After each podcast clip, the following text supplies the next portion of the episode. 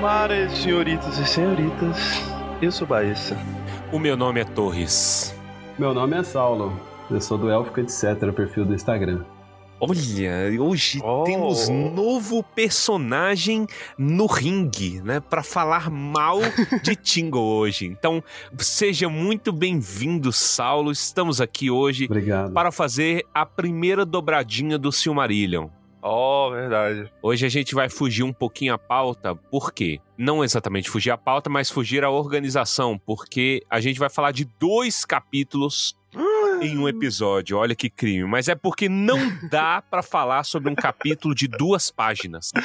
Então vamos juntar. Não. Sabe o que é pior? É que eu tava lendo, né, dando uma revisada, e, cara, são duas páginas, mas dá pra, dá pra discutir muita coisa em cima daquilo, né? Dá caldo, tem muita loucura. Nossa, dá muito caldo. Então, a, a, nossa intenção hoje é falar sobre os capítulos 4 e 5, né? De Thingol e Melian e também de Eudalie e os Príncipes de Eldamar, é isso?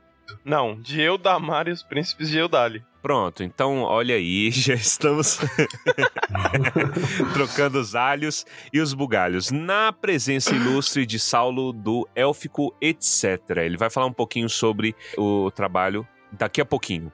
Mas primeiro, antes da gente começar, hoje temos recados da paróquia muito importantes. Sim, é verdade. interesse público e felicidade geral da nação e leitura de e-mails, porque está muito rico. Então bata palmas, porque é a primeira vez que a gente fala seis episódios seguidos sobre uma coisa só. Quebramos o recorde e vamos então para os recados da paróquia antes do episódio. Momento Palantir. Grima, traga-me a bola. Senhoritos e senhoritas, começamos agora então mais uma leitura de e-mails. Este esta temporada está riquíssima em momentos Palantir, né? Sim. Mas antes de começar propriamente a leitura de e-mails, eu queria dar um comunicado aqui pra galera. Olha que coisa linda, né? Os astros se alinharam e tem muita coisa boa acontecendo no Tumba. E a gente ganhou, quem segue a gente no Instagram já deve ter visto, a gente ganhou moedas da Royal Mint, né? Olha. Olha que coisa chique, né? Para quem é, não tem acompanhado as notícias, a Royal Mint, que é a empresa mais antiga do Reino Unido, é a casa da moeda de lá? É, né? É, eu acho que é a. Terceirizada, cunhadora de é, moedas. É, isso, é quem faz as moedas só. Quem faz as moedas. E aí eles sempre fazem as moedas é, comemorativas, de tempos em tempos. Eles já tinham feito do Tolkien um tempo atrás e eles anunciaram: vamos fazer de novo. Acho que pela ocasião do aniversário de 50 anos, né? Da morte dele. Isso. E aí eles é, cunharam as moedas. Tem vários tipos. É, eu não sei se são todas de, de de dois. Ai, duas fugiu libras. da cabeça. É, eu não sei se são todas de duas libras. São? Two pounds? Eu não é. sei, eu acho que sim. Então. Mas aí... qual que é a diferença ah. entre elas? É isso aí que eu não sei, mas. A diferença, acho que é o material. Deve ter prata, ouro, níquel. Ah, né? Então ela vale duas libras só só pelo, pelo que ela representa, né? Porque valer mesmo. Valoração de moeda comemorativa é uma coisa que nunca entrou no meu escopo. Eu não entendo como é que funciona. Dito vamos ligar tudo pro, isso. Vamos ligar pro Rick do Trato Feito. Isso. Ixi, não, ele, é isso, é ele vai, vai cobrar nada, vai comprar isso. Aí é, a gente ganhou moedas comemorativas do nosso ouvinte de longa data, Rafael Oiric. Eu acho que ele até já mandou e-mail aqui pra gente, a gente sempre interage lá no Instagram. E ele mandou esse presentaço pra gente. Temos uma moeda para cada um de nós, que estão todas comigo ainda porque eu sou safado. Né? Mas a gente ganhou uma quarta moeda. E qual é o destino dessa quarta moeda? Ora, pois, pois, é a hum. moeda da minha filha. É, exatamente. Não é óbvio? Não, essa moeda a gente vai disponibilizar para os nossos assinantes do PicPay de longa data. A gente sempre quis dar um presentinho, a gente queria é, é, presentear as pessoas com mais frequência, né? Mas uh, o nosso orçamento ele tem estado muito apertado, surgiu essa oportunidade e nós vamos presentear um dos nossos assinantes do PicPay. Como que vai ser, né? A gente vai deixar no, com a galera do PicPay, porque esses aí eles são mais pacientes. Tem muita gente que é nosso mecenas desde quando o Tumba nasceu, né? Sim. E é, vamos fazer o seguinte então, porque a gente tem um contato do pessoal, valendo a partir de hoje o lançamento deste episódio, dia 25 de setembro de 2023. Vamos colocar até o dia 21 de outubro, que cai num sábado, para o pessoal participar. No dia 22 a gente vai fazer uma live. Eu não sei se vocês já repararam na tendência, mas a gente faz uma live no ano. Isso. Desse Todo ano, ano. temática vai ser NPC, o Torres vai fazer. Isso. vou fazer quem? Eu vou fazer Tom Bombadil. Inferno. É, a gente vai fazer então a live que também, como os astros se alinharam, vai ser a nossa live de comemoração de 200 mil downloads Olha. no Spotify. Que coisa linda. Então, monte as suas perguntas, alugue o seu terno, o seu traje de galo, o seu vestido deslumbrante e vem com a gente participar dessa live. Vai ser uma live aberta, né? E aí a gente faz o sorteio aí pra galera do PicPay. É, meninos, quero participar. Como que, é, que você faz? É, assine o nosso PicPay, arroba Tumba do Balim, entendeu? A gente vai sortear para todas as categorias. Então, qualquer valor a partir de 5 reais no PicPay. Então, todo mundo ali vai estar contemplado aí na nossa... no sorteio. É, se, quer- se você quiser dar uma olhada, vai lá no nosso Instagram, você pode ver a moeda, ela é linda, ela é de cuproníquel. Você sabe o que que é cuproníquel, Baís? Cuproníquel, não sei, cara. Não estou letrado em Minecraft. Porque nós aqui, Dr. Baessa, nós, diferente de Celebrimbor da Amazon, a gente sabe o que é uma porcaria de uma liga. Cuproníquel é uma liga. Que é cobre com níquel, né? Cobre com níquel, aí tem outras Exatamente. coisas lá de latão, acho que chama de alpaca. Olha que coisa. Olha, isso é um bicho. É um bicho? Não, mas também é uma liga metálica. né, E que- deve ter também aí uma farinha de trigo pra, pra também dar Isso, um- pra dar dar uma- sustância, né?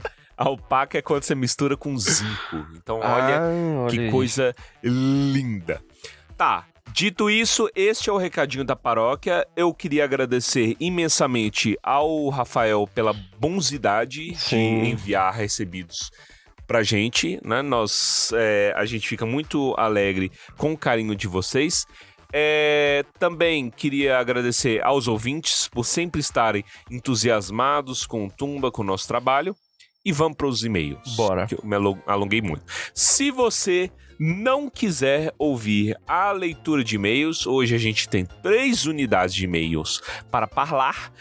ah, vá para o minuto 35 minutos e 23 segundos de muita cultura. Hoje, então, o primeiro e-mail é da Nayara Melo. Nayara Melo. Ou Maiara, como todos acham que eu estou falando, mas é Nayara Você tá falando, você já N. falou três vezes aqui no em off. Não fala. Isso é porque o meu N tá muito próximo do meu M em termos de pronúncia. Mas a Nayara nos escreve: Almara, senhoritos e senhoritas. Acabo de ouvir mais um episódio maravilhoso do Tumba e só quero dizer uma coisinha.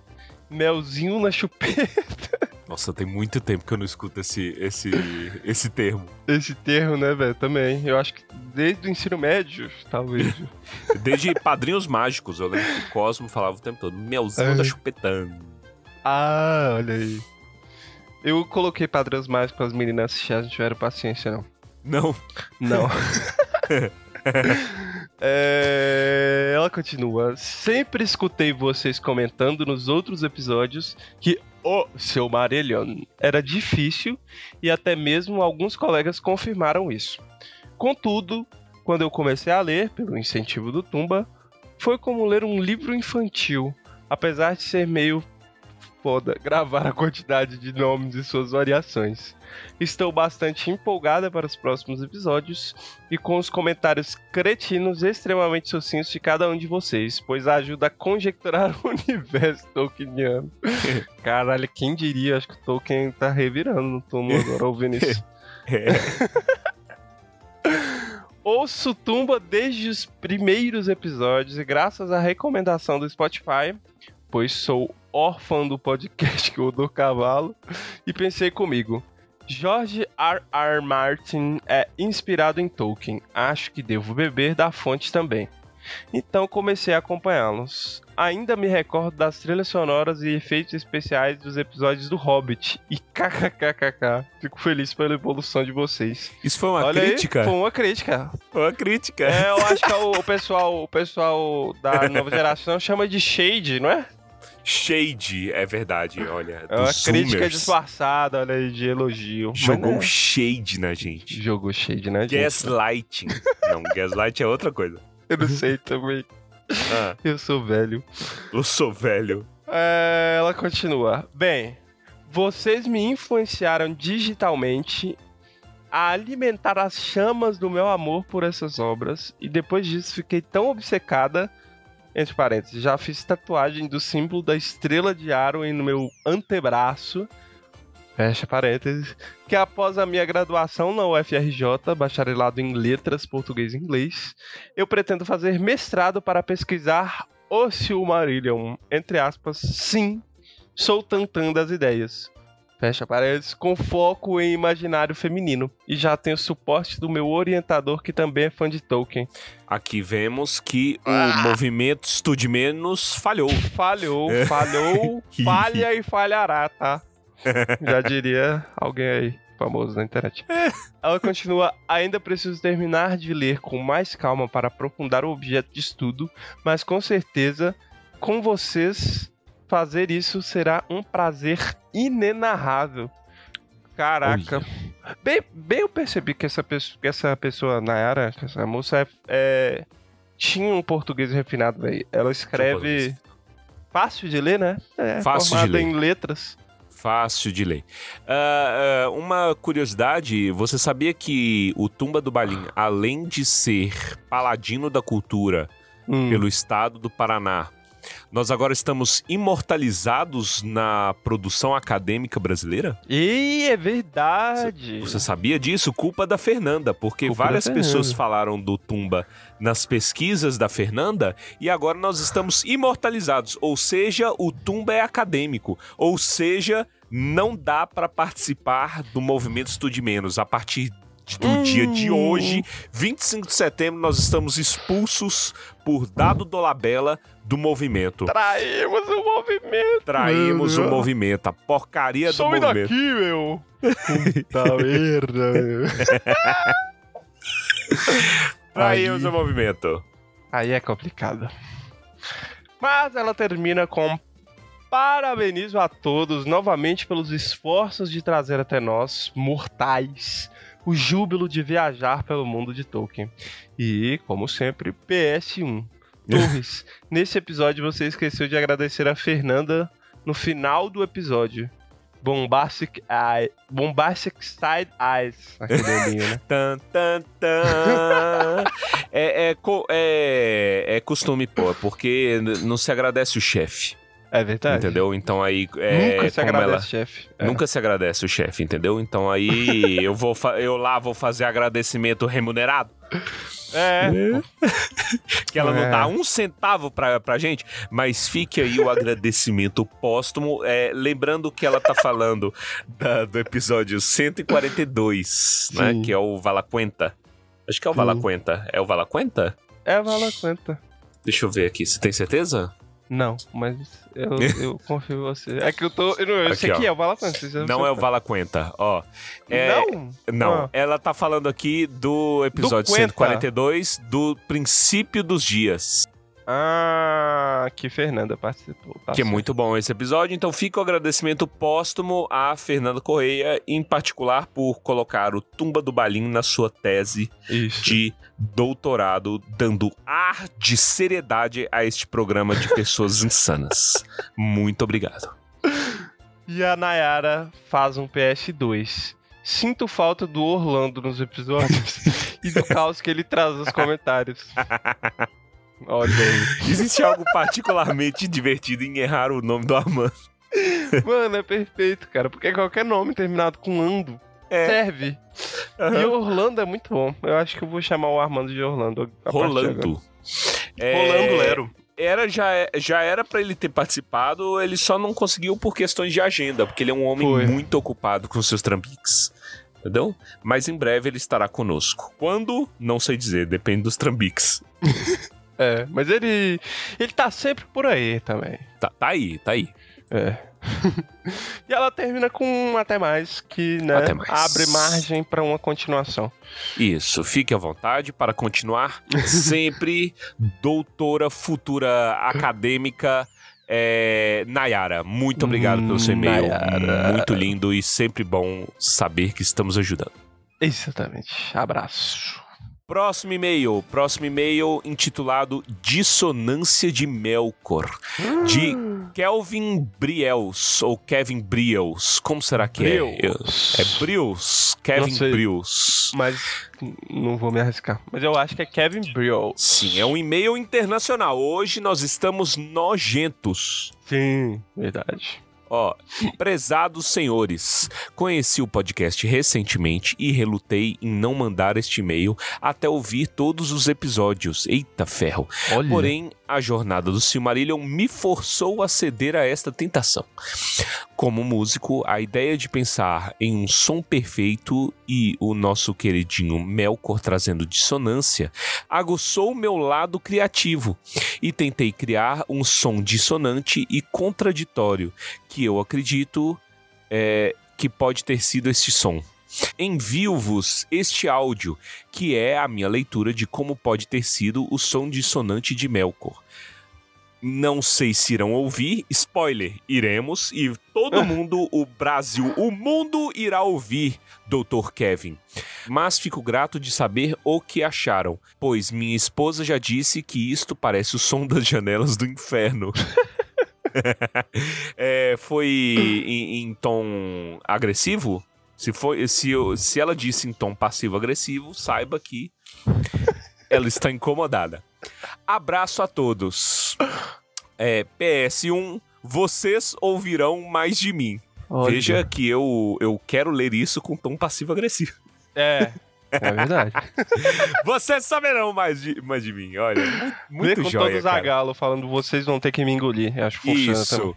PS, de novo, se preparem, porque este som é muito louco. Fiz tudo apenas com uma guitarra. Olha. Seu ouvinte do outro lado do mundo, Kevin. E aí ele manda. Eu acho que é holandês? É holandês? Holandês, holandês. É, eu não sei dizer. Mev- Eu, eu não sei. Holandês foge todos Ó, os. deixa-. Vai. Você quer traduzir? Met vriendelijk gegroeten. É atenciosamente em holandês. Atenciosamente. é, the, the, the Kevin sends his regards. Né? Isso, Pronto. exatamente. Kevin Brios. Kevin Brios. que é isso. Ele é, ele é holandês? Ele é descendente de holandês? Eu não sei. E Ele é de é de onde? Ele falou? Eu não lembro. Ele não falou. Eu assumo que deve ser alguma coisa entre Bélgica e Holanda. Não sei. Provavelmente. Mas Bélgica é falar holandês? Fala alemão E francês, né? E francês. Fala Mas eu acho que ele deve ser da Holanda mesmo, né? Tá do outro Da lado do mundo? mesmo. Tá, né? E vamos deixar aqui, ó. Ele mandou dois minutos de, de áudio. É excelente. Então vamos dar uma palhinha aqui do, do que ele enviou pra gente e vai tocando ao longo desta leitura de e-mails. Nossa, mas aí vai deixar a leitura de e-mails muito assustadora. Vai ficar sinistro. Então o último e-mail se lascou. Escutem aí a dissonância Sim. segundo Kevin.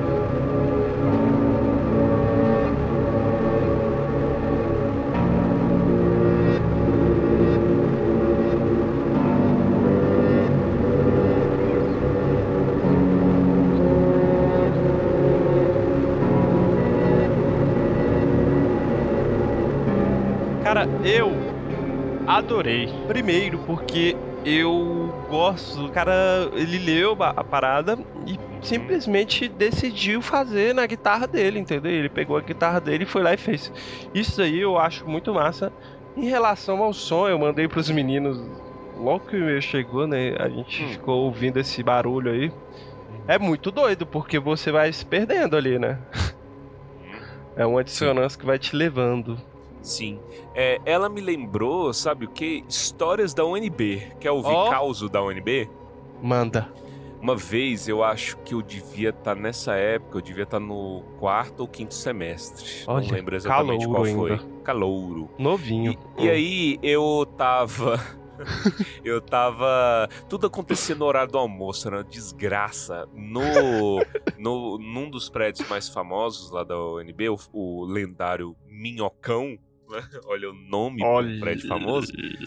Aí tinha, tem tipo uns locais comuns ali pra galera, né? Que tem vendinha, tem lanchonete, É o ICC, o Miocão? o ICC. Ah, E aí, é... aí eu lembro que eu tava, tipo assim, lanchando, esperando a aula começar, e eu comecei a ouvir dissonância da... em guitarra. Hum. E aí eu fui ver e, cara, eu tinha um terror das intervenções artísticas na UNB. As intervenções artísticas da UNB eram todas desgraçadas. Desgraçadas. E aí, uma em particular, eu lembro que ti- tinha um cara sentado numa. deitado numa maca, se contorcendo e gritando. "Ah! Ah!" Tipo, sei lá, Caralho! tortura do Gollum, entendeu? Ele Aham. tava "Ah!" e gritando. Que tava deitado, além de gritando, ele tava com a guitarra tocando um som parecido, muito parecido com esse que o Kevin mandou pra gente, sabe? Um som- Uhum. E aí, nisso, tinha uma, uma mulher rodando no chão, rodando, Isso no meio do. no meio, pra todo mundo ver, entendeu? As Meu intervenções Deus, artísticas. A gente Ah. fica com medo se chama a ambulância ou se, ou se deixa acontecer, entendeu? Já aconteceu várias vezes de uma pessoa passando mal, assim, eu não sei se Não, eu- deve ser arte. é, é- é- é arte. Acho que é arte. Mas é, eu entendi como uma crítica a drogas, assim. Porque Ah. aí eu lembro que tinha um cara com um bloco de gesso e ele dava dois passinhos e deixava o gesso cair. Pá. Aí ele pegava devagar, levantava, se erguia, dava dois passinhos, deixava o gesso cair. Dava dois passinhos, entendeu? Repetia isso daí. E era só isso. Entendeu? Eu, eu tenho, eu tenho muitas histórias. Essas das intervenções que eu vi, eu acho que essa foi uma das mais tranquilas. Tranquilo. Essa foi uma das. Porque eu me senti mal, eu me senti nas portas do inferno, mas muita Entendi. coisa na UNB me faz sentir nas portas do inferno. Mas é porque dependendo é bom isso, né? Não é bom, Dep- mas assim. Não é bom. É porque gera certas reflexões. É. Por exemplo, você interpretou como sendo uma crítica às drogas, o que pode ser Isso. legal, né? Pode ter atingido alguém que precisava, não sei. Alguém que precisava. Exatamente. Eu tenho muito mais histórias, mas esta leitura de e-mails está grande, então contem mais histórias suas, mandem mais áudios, mandem mais coisas e eu dou um contexto Olha, para as outras histórias. É perfeito. isso. Próximo e-mail da já já figura carimbada aqui no, na leitura de e-mails, né? Polly Burnfeld. E ela manda-nos mais um e-mail começando com o seguinte: Sim, cachimbo da paz é protocolo na biologia e não pude afirmar não ser usuária, pois fui usuária indireta assim como todos que têm o desprazer de conviver com fumantes. A diferença é que o cheiro da maconha é menos pior. ah, é menos pior do que o do, do, do cigarro, pelo que eu entendi Fumante aqui. né? passiva de maconha. Nossa, era insuportável, cara, antes de eu casar. Tinha um cara que era religiosamente todos os dias às 8 horas da noite. Era a hora da maconha. Olha. Horário oficial da erva do diabo. A Polly, Ah. ó, é, é, é bom deixar claro aqui que a Polly ela tá fazendo uma ligação com ela mesma, então você precisa ter ouvido todas as leituras de e-mail pra entender o que ela tá Isso. falando aqui, porque a gente falou do cachimbo da paz na última leitura de e-mails. né? Isso, pra entender o lore de Polly. Isso, é o lore da Polly. Lore da Polly. E ela prossegue com o PS1. Escrever no corpo do e-mail não é tão divertido, porque a gente falou pra pararem com... Quer dizer. Torres tem um É. movimento pra pararem com PS, mas ela falou que escrever no corpo do e-mail não é tão divertido. PS2. Se isso aqui fosse Enem, eu não escreveria menos pior e não erraria nomes de cinco letras. Menos pior. Olha aí. Mas é. Qual que seria a- a- o substituto pra menos pior no Enem, velho? Não sei. É pior. É verdade, né? Não, menos pior é melhor. Menos pior, não. Melhor é. é Melhor você assume que a coisa é boa. Não, não, não, não, não, não, não. Menos pior tem um teor de positivo. Pior em menor grau. Isso, perfeito. Agora eu gostei. Não tem garantia, não se, se É. firmem no que é dito neste programa. É, não escreve isso no Enem, não. É. Ou escreve também. Mas Arrisca, não, né? não, não nos responsabiliza. Fuck around and find out. Ah, Ó, PS3, saudade do Armando, que aqui agora se conhece como Orlando. Mais um e-mail citando Orlando, tá? isso. Então aqui O Armando. Armando sendo aclamado é, popularmente. Isso.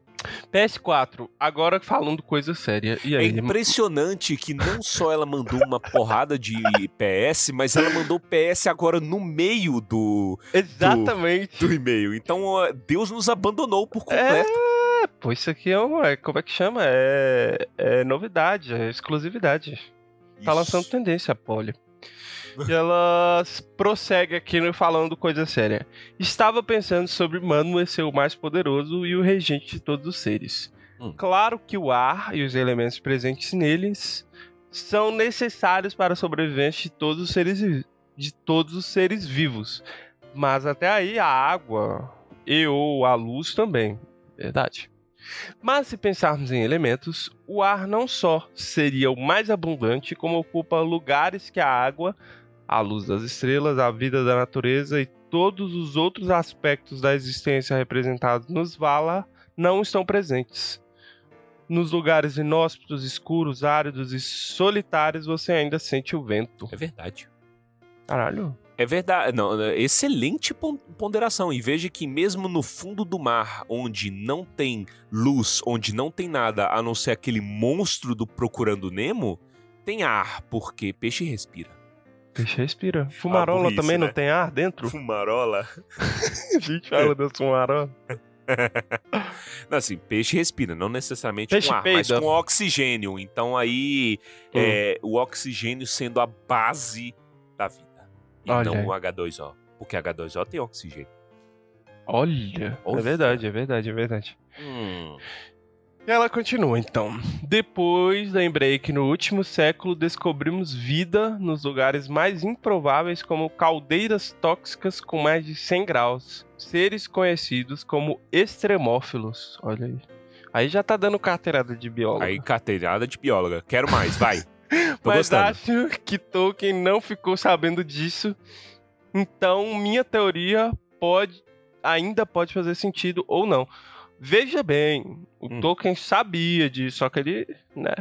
Ele era conhecido, ele como filólogo, ele sabia Exatamente. dos extremófilos. Ele, ele, ele sabia, ele sabia de coisa que nem aconteceu ainda, ele sabe. É, Não, mas falando sério, tipo assim, Ah. é, é- é- essa é, uma, é um ótimo exemplo de um problema bem posto, uma visão de mundo. Sim, é uma, verdade. uma visão de mundo muito rica e bem posta, porque ela continua sendo verdade após ele, certo? Então, coisas que a gente descobre acabam corroborando, sem viés de, de confirmação aqui.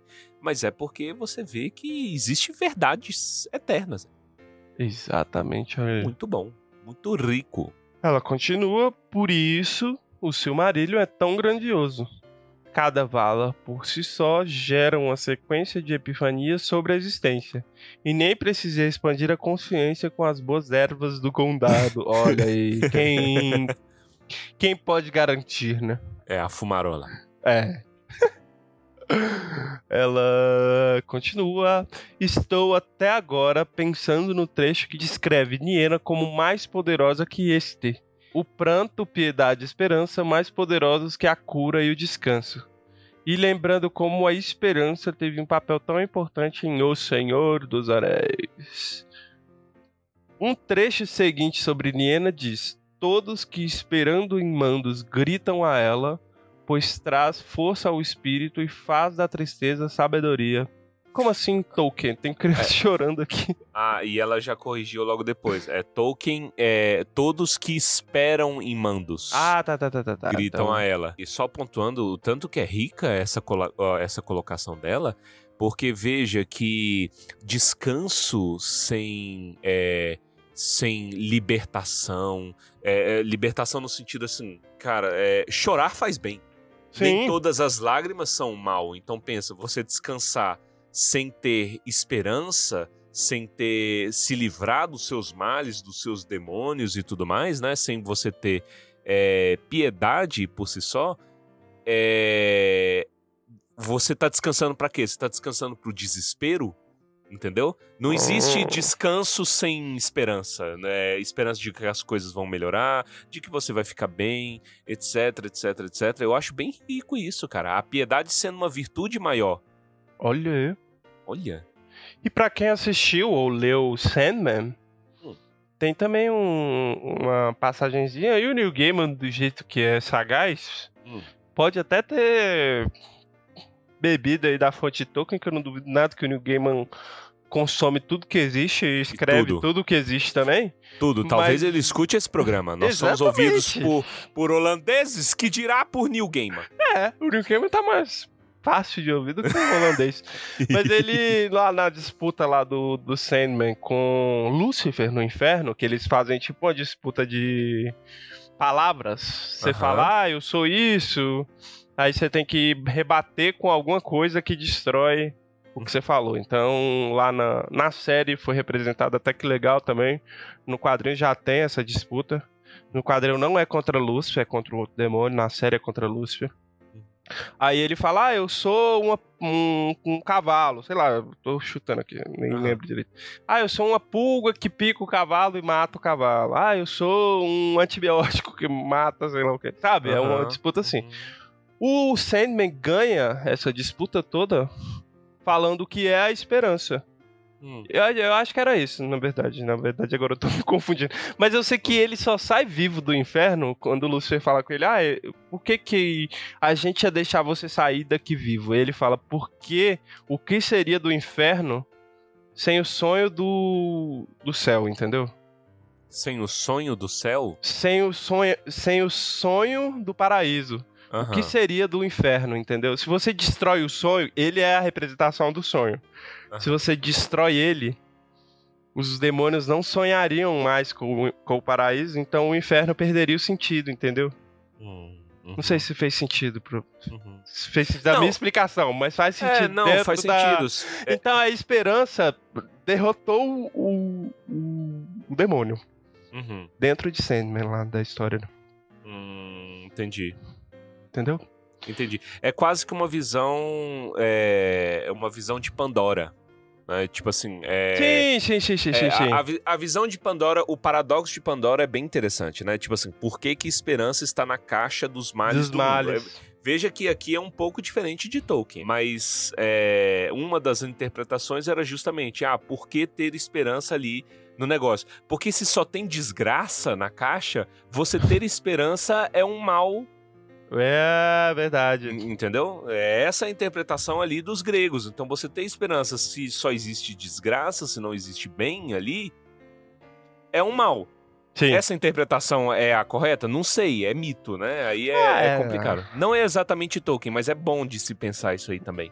É legal, é legal de Né? extrapolar O ideias. Tolkien olha com uma, uma virtude um pouco mais positiva em relação à esperança. E veja que isso é um pouco paradoxal. O Tolkien olhar com um olhar positivo para alguma coisa. É verdade. ele como pessimista. Mas é interessante. É, várias visões aí. Muito boa essa colocação de é, Polly. Ela termina com. Enfim, minhas reflexões estão atrasadas como a minha leitura do livro. Mas no programa estou em dia, então tá tudo certo. Então tá tudo certo. Polly, muito obrigado. Excelente colocação. Vamos finalizar então essa leitura? Bora. Bora, vamos pro episódio. Tá longa essa leitura. Gente, muito obrigado. Forte abraço. Até daqui a pouco. Até.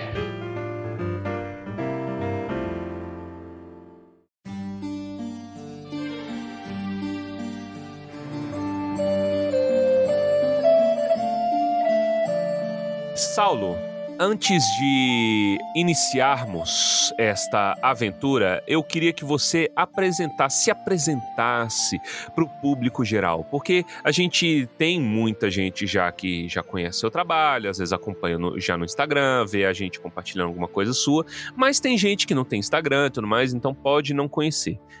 Diga quem você é e o que você faz em terras tolkienianas. Então, é, eu acho que talvez eu tenha em comum aí com alguns, alguns ouvintes, né? Eu vim pelo Harry Potter, né? Na verdade. Isso, isso eu acho que eu não falei para muita gente. Já é um segredo aqui. Eu gostava muito de Harry Potter na adolescência e eu comprei uma revista de cinema lá que falava de outras coisas que você poderia gostar também, né? Se você gosta de Harry Potter, você pode gostar daquilo também.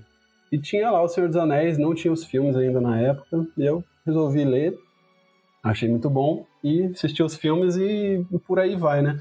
E na, na questão dos filmes, tem aquelas armas, né, que eles fizeram, os diálogos em élfico e tudo mais. E eu entrei no, no site da Valinor, né, para quem é mais das antigas aí, é, a Valinor fez a, a, análise, né, das, das armas muitos anos atrás e eu achei maravilhoso aquilo, né? Eu olhei aquelas letras, falei, cara, que que bagaça é essa, né? para não falar outra coisa.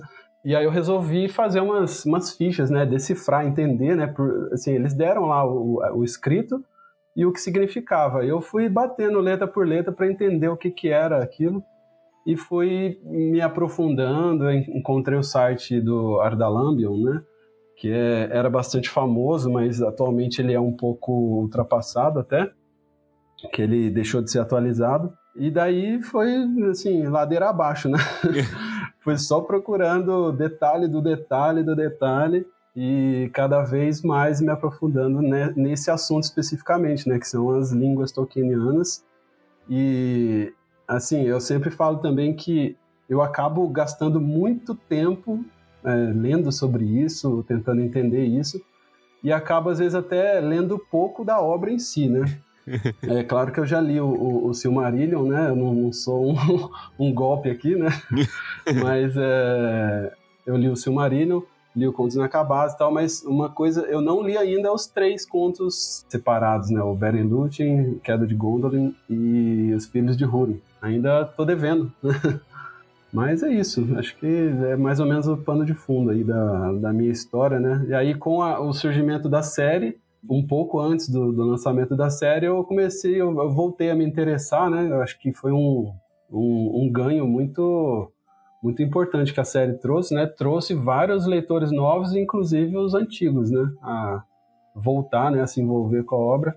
E aí eu criei o, o Instagram, né? Para passar um pouquinho do que do que eu sabia e mostrar para as pessoas o quão interessante é esse, esse assunto, né? O seu Instagram hoje é élfico etc, né? Élfico Isso. etc. Tudo junto? Exato. O arroba? É, é, tudo junto, tudo junto. E assim, é, é élfico etc justamente porque eu não, não fico só no, no élfico em si, né? Eu falo um pouquinho sobre as outras línguas tolkienianas que não são élficos, né? Vão lá dar uma conferida então no trabalho dele, eu acho maravilhoso. Eu lembro que eu gostava particularmente de você fazendo fact check em tatuagens. É, eu tô devendo, faz tempo que eu não faço. Isso é, é, é, muito excelente porque é um medo primordial que eu tenho, sabe? Ah, uhum. vamos escrever aqui. Poxa. tem, tem essa essa tatuagem que eu fiz aqui em Tupi-Guarani. O que, que ela significa? Aí vai tá escrito aqui dá o anos né? Tupi Guarani, printado nas, no seu braço para sempre. Então é um medo. É, não, é assim mesmo. E, cara, até por isso, eu tenho duas tatuagens, mas nenhuma delas é em élfico ainda, né? Eu pretendo fazer algum dia, mas, cara, é assim. Eu que sei que o buraco é mais embaixo, né? eu, eu fico ensaiando, fico pensando, puta, cara, que, que que, que eu vou inventar de colocar no meu corpo aqui ficar pra sempre, né? Uhum. E aí fica aquele, aquele medinho, né? Uhum. Ó, em particular, o, o, o Saulo também ele vai ser muito interessante nesse e em episódios vindouros, porque aqui, e aí a gente já começando a trazer o Silmarillion na discussão, começa-se a ver o surgimento da língua. E eu acho interessante isso, como a língua é uma coisa muito central, sempre lembrando, Tolkien era filólogo, né? Então a gente já fala um pouco da língua, a gente fala da escrita, né? Principalmente no próximo episódio, quando começa a surgir o chato maluco do, do Feno. Então a gente já tem o nascimento de, dessa, dessas questões. Então é bom a gente abordar. E, novamente, fica o convite para o ouvinte que se interessar, vai lá no, no Instagram do Saulo. Belezinha, gente? Beleza. Vamos então abrir este episódio e falando aqui sério, este capítulo aqui do Quenta Silmarillion, um capítulo de duas páginas. Se você vai olhar no, na versão digital, é tipo, é uma, 1,05 páginas. Zero sim. Se diminuísse um, um, um número na fonte, cabia numa página. E aí, do que se trata? De Thingol e Melian, o pior personagem do Senhor dos Anéis, da obra do, do legendário, Muito hater. né? Eu sou hater de Thingol, já digo aqui com tranquilidade. E a mais maravilhosa das Maiar aí, depois de Gandalf, né? Que é Melian. A história é interessante. Eu não lembrava do- desse encontro deles, como ele se deu. Então, trago aqui para os meus pares para é, introduzir essa história. Como é que como é que vem a ser essa história entre os dois? É, eu- o que eu lembro, né, assim, de fazer releitura é que o, o Tingle, ele- vou falar Tingle mesmo, né? Tranquilo, é, é ruim, né, a língua? Mesmo, é, não, eu, eu particularmente não gosto dessa linguinha entre os dois. Aham. né? É, é, vamos, Não é natural nosso, né, brasileiro. vamos, é, vamos impor o nosso brasileirês aqui. É, não, pô. Se quiser falar Tingol também. Tingol. vontade. Xingou. Xingou, pô. Então, o Tingle, ele foi procurar o, o amigo dele, né, o Finwë, e- que tinha ido antes, né, na Marcha dos Elfos, que acho que foi falado no, talvez no episódio anterior. E, só, e aí ele foi procurar na mata, né? O que, que o, Fin, o Finwë foi fazer na mata, eu não sei, mas o, o Tingle foi atrás dele lá. E encontrou lá um, um ser angelical, né? Que eu- meu nome é Saulo Maia, né? Então eu tenho que defender a, a raça aí. Olha! Você está no trabalho certo. Exatamente, eu tenho que defender aqui. Encontrou um ser angelical, lindo, maravilhoso. Pena que não, não aconteceu comigo, mas. É, e, cara, é- é- inclusive o meu comentário, o meu comentário cretino no final vai ser sobre esse encontro, né? Aguardem. O Tolkien gosta de encontros assim, né? Meio paixão à primeira vista, uma coisa meio. Não sei se é um acaso, porque me lembra um pouco, por exemplo, o encontro da. Que a gente já falou aqui, da. da Arwen com o Aragorn, também, que é uma coisa assim de se encontrar e aí, porra, bater ali uma, uma loucura de, de paixão desenfrear. Borboletas no estômago, né? É, É, retomando o que a gente falou no episódio imediatamente anterior, é tipo aquele meme lá da criança que aos 5 anos descobre que tem autoconsciência sim. e escuta o barulho! E aí bate a paixão. Então é nesse caso também, eles topam um com o outro e pá! E fica aquele barulho, É. aquele barulho de é, é, zumbido no ouvido. e aí toca o tema da Dona Florinda e do professor Girafales do Vento Levou. Eles ficam isolados do mundo externo. Inclusive, fala, né, no, no capítulo que eles ficam anos e anos só se olhando, né? Pois é. E na mesma posição, né? Ele ajoelhado, com a mão dela. Mano, o que que é isso, né? O que, que ele comeu? O que que, onde que ele fez necessidades nesse Ah. tempo? Exato. Quem, quem, quem tá apaixonado não come, não bebe. Então, É, não. Trago-vos interpretation. Vocês acham que é no sentido figurado ou no sentido bíblico? Ou no sentido gastronômico? Pode Bíblico. ser até uma rima com a paixão, né? Fala assim, cara, parece que ele ficou mil anos e Passaram-se 15 minutos. É, É, verdade. pode ser. Mas assim, algum tempo ele ficou realmente, e aí vem a minha crítica logo no capítulo subsequente, que é o quê?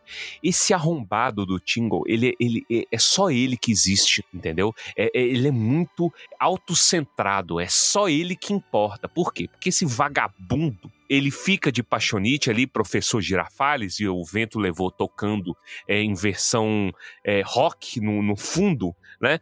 E aí, enquanto isso, tá a hoste dele inteira preocupada com ele, falando assim, cara, o rei né? sumiu, o rei sumiu, cadê ele? Meu Deus, a Cuca levou e tal e tal. E por causa deste capricho, eh, esse capricho deste degenerado, que é Tingol, né? Muitos do povo dos Teleri ficam para trás, nunca têm a oportunidade de ver a luz das árvores por culpa deste vagabundo, deste sodomita, deste... eu vou arranjar novos adjetivos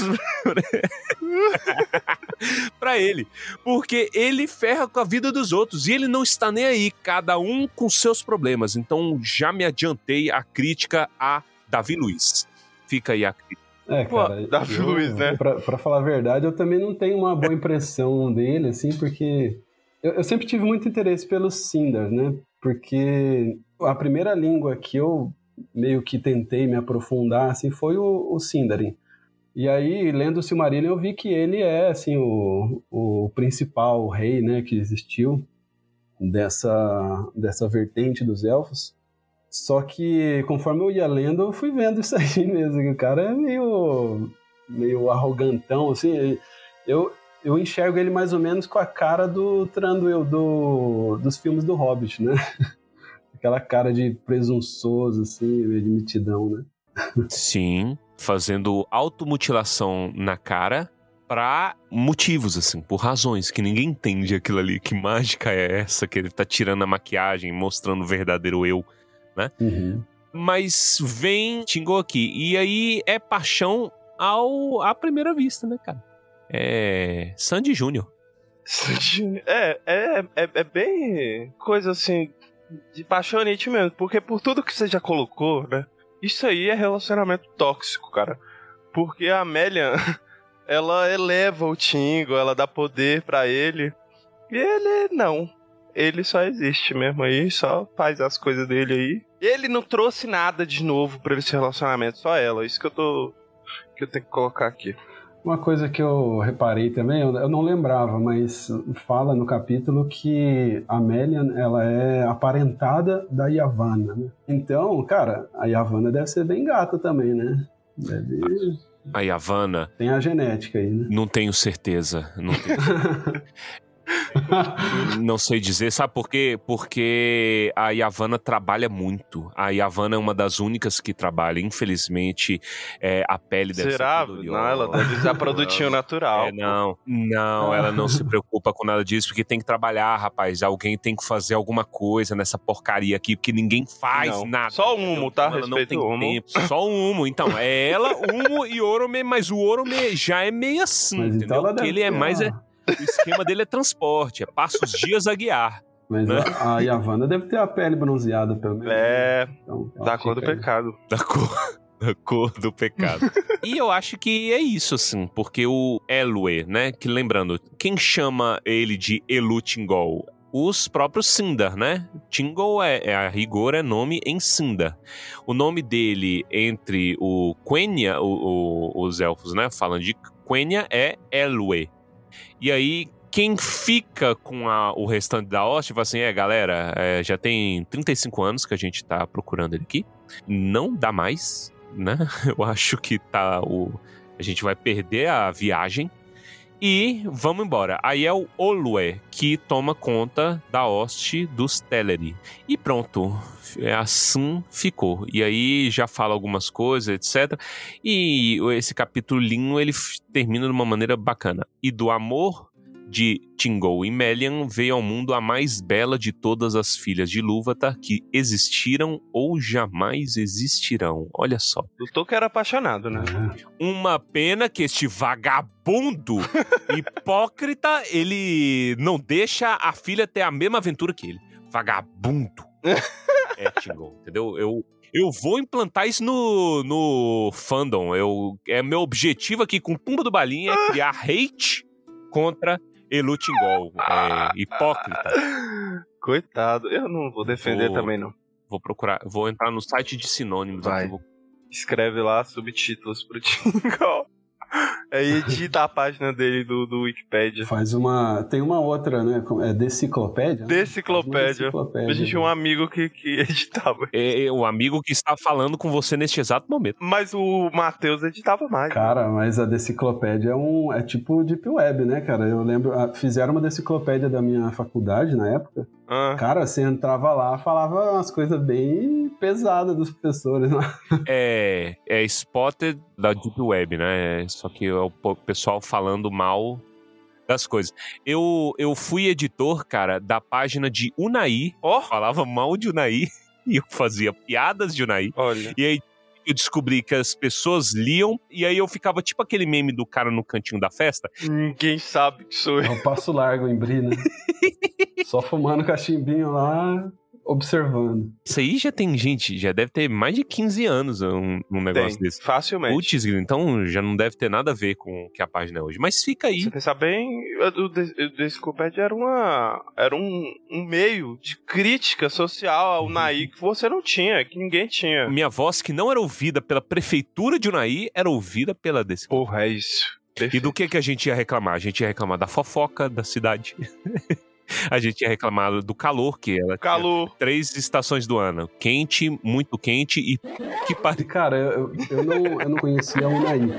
Eu fui, eu fui ver no mapa onde que era e tal, vi que é perto de Brasília, né? Acho que o, o Torres é professor na UNB, é isso? Isso, sou eu. E, e, cara, esses dias eu tava no UOL ali olhando as notícias e eu vi lá, Unai, falei, caramba, olha.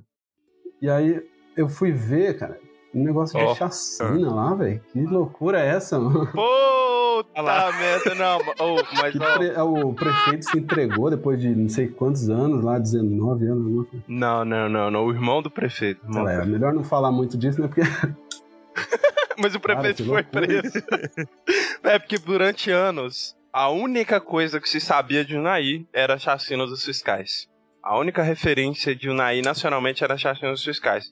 Aí a gente evoluiu. Hoje em dia tem nazista. Nazista de. Unai, que a gente ficou conhecido na É. comunidade internacional judaica, é, alguma Isso. coisa na Alemanha. Caraca. Bo- Botou a fotinha do bar do buraco de Unai, aí tava lá o cara, um cara usando braçadeira com a suástica. Tranquilão, tomando uma serva. Tomando uma serva e todo mundo um- um- fazendo um ó em volta, falando assim: e aí, alguém vai fazer alguma coisa? É, Aff. Saulo, o Naí já apareceu no CQC várias vezes por tretas Sim. imobiliárias. Entendeu? Sim. Você só conhece o Naí por desgraça e por nós. Mas nós, a gente falando nós, é, é, é- é basicamente desgraça também. Mas você só conhece o Naí por conta dessas quando eu era mais novo, eu fiquei chocado que o Naí apareceu no Linha Direta. Tinha um, um cara que ele tinha matado, sei lá, umas 11 mulheres e tinha sumido. Acharam o cara em Unai e ele era um cara super popular em Unai porque ele vivia bêbado na ponte de um rio que tem lá. A galera dava um real, ele pulava da ponte. Nossa, a ponte é super alta. Era tipo uma, uma maquininha, assim, você você colocava a moedinha ele pulava, ele voltava. É. É, era isso. Aí ele nadava assim até a pedra do urubu e É. Deus. Tiro no Teve história de, de pastor que supostamente, agora a gente tem que usar esses termos, né? Mas supostamente aí é, fez umas besteiradas aí com dinheiro, ficou bem famosa. Sim. Essa é uma das mais recentes, inclusive. É, as mais então recentes. só é, é uma cidade carregada, entendeu? Fica aí. Unai. É, mas cara, lá eu sou de Lorena, né? Eu cresci em Lorena, São Paulo, interior também. É, E, cara, lá não é conhecido por coisas muito boas também, não, viu? É. É, quem, quem que é o, o- aquele artista mesmo? Ele era MC Biel, daí ele virou Gar, eu acho que ele virou Gar, alguma coisa assim. Que, nossa, cara, é um dos carinha que mais arranjou treta aí na. Arranjou rolo com a namorada e tudo mais. Eu lembro Ele te- disso. teve seus tempos de glória aí, né? Mas agora tá meio sumido. E ele é da sua cidade. E- Ele é de lá. E Caraca, olha. outra coisa também, o Claudinho, né, do Claudinho Bochecha, ele morreu depois de fazer um show lá. Opa! E só, só aparece pra essas coisas também, não é muito diferente de um Naí, não. Ó, mas vamos voltar ao Silmarillion. A gente já concluiu um capítulo aqui em 20 minutos. Sabe o que eu gostei? Ah. Que a gente, assim como o capítulo, não citou o nome da, da mais bela de todas as filhas de Lu. Exatamente, vamos É deixar verdade. pro mistério. Vamos deixar é, assim, não vamos falar o nome. Não vou dar spoiler aqui neste programa. Exatamente. E agora vem, agora complica, que é de Eldamar e dos príncipes dos Eudalier.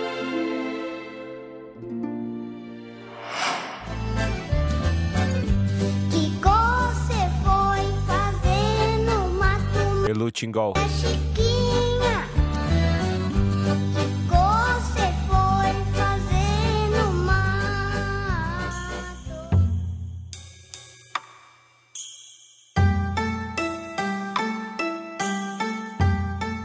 Aí, se tu gosta de nome, né, já. É, a gente pega então o finalzinho da viagem, né? No, no episódio passado eles estavam adentrando em Beleriand e agora entram em Beleriand de fato, né? Saulo, o que, que você tem a comentar? Você disse que era muito denso e dava pra gente estender muito a discussão. Esses capítulos, né, que falam sobre as viagens dos elfos, eles são bastante interessantes sob esse ponto de vista linguístico, né? Eu não tenho formação em, lingu- em linguística, né? eu sou engenheiro também. Estamos em casa. mas, eu, eu me meto nessas coisas, né? E aí, assim, desde, desde os 15 anos de idade, mais ou menos, que eu leio um pouco sobre, sobre as línguas tolkienianas. Então, assim, cada vez mais a gente fica impressionado com o nível de detalhe que o Tolkien tem. E muitas dessas histórias, né, como a gente sabe, o Tolkien criou como um pano de fundo para as línguas que ele já tinha criado, né? As línguas muitas vezes vieram antes das histórias. E aí ele pegava algumas línguas ali que ele inseriu algumas divergências entre elas, né? Alguns sons que mudaram entre uma e outra e tal. Ele precisava criar uma, uma desculpa, né? Por que, que teve essa separação dessa pronúncia? Por que, que teve essa separação desse dialeto aqui? E aí ele inventou, né? Falou, pô, vou colocar aqui que essa galera foi foi na frente, ficou um grupo para trás, e nesse tempo todo aí as línguas foram adquirindo características separadas, né? Di- é, diferentes. Então esse capítulo é bastante interessante nesse sentido, né? É bastante complexo o assunto, né? E a linguística ela trabalha muito em cima disso, né? As barreiras geográficas elas são bastante importantes, né? Para essa separação de, de idiomas, de dialetos, de, de tudo, né? E, enfim, nessa, nessa marcha aí tem muitas mudanças, né? Esse capítulo ele fala sobre a, a saída dos elfos de Beleriand, né? Vão lá para Aman. E lá em Aman também tem várias separações, né? Tem uma, um período em que os, os Noldor e os Vanir vivem juntos, né? Em, em Tirion, né? Em cima do, do, do Morro de Tuna. E mais para frente os Vanir querem morar mais próximos aos, aos Ainur, né? Aos, aos Valar e vão lá pro Taniquetil, que eu também, nossa, cara, Taniquetil é um, é um nome que eu, a vida toda eu li Taniquetil, né? E aí, cara, é difícil falar Taniquetil. Taniquetil. É. E então, em cada uma dessas separações, a língua vai ficando divergente, né? Então, a gente tem o Quenya Noldorin, né, que é o Quenya falado pelos Noldor, e tem o Quenya Vanyarin, que é falado pelos Vanyar, né? E essa separação ela aconteceu só depois que os povos se separaram mesmo.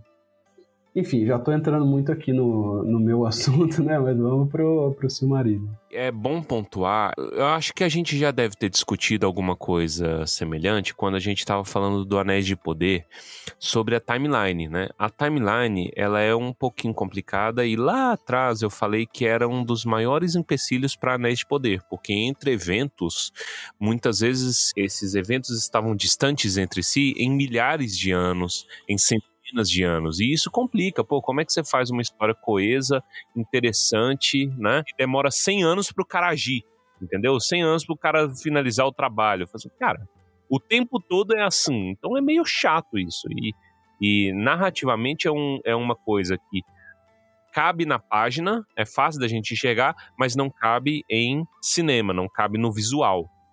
E se já é bizarro na segunda era, imagine você na primeira era. Por quê? Porque essas caminhadas, essas separações de língua, não são tipo assim, terça-feira a galera decidiu falar a língua do pi, e aí todo mundo vai falar a língua do pi, pronto, mudamos a nossa língua. Não. Milhares de anos. Ele fala eras, né? Eras. Qual é uma era? Uma era pode ter Exatamente. 200 anos, pode ser, sei lá, a idade moderna para a Uhum. idade contemporânea, sei lá, né? Mas pode ser milhares. Como são seres imortais, a gente infla um pouquinho essa janela temporal. E é isso que é complicado. Porque imagina o tanto que é difícil você falar disso de uma maneira interessante, sabe?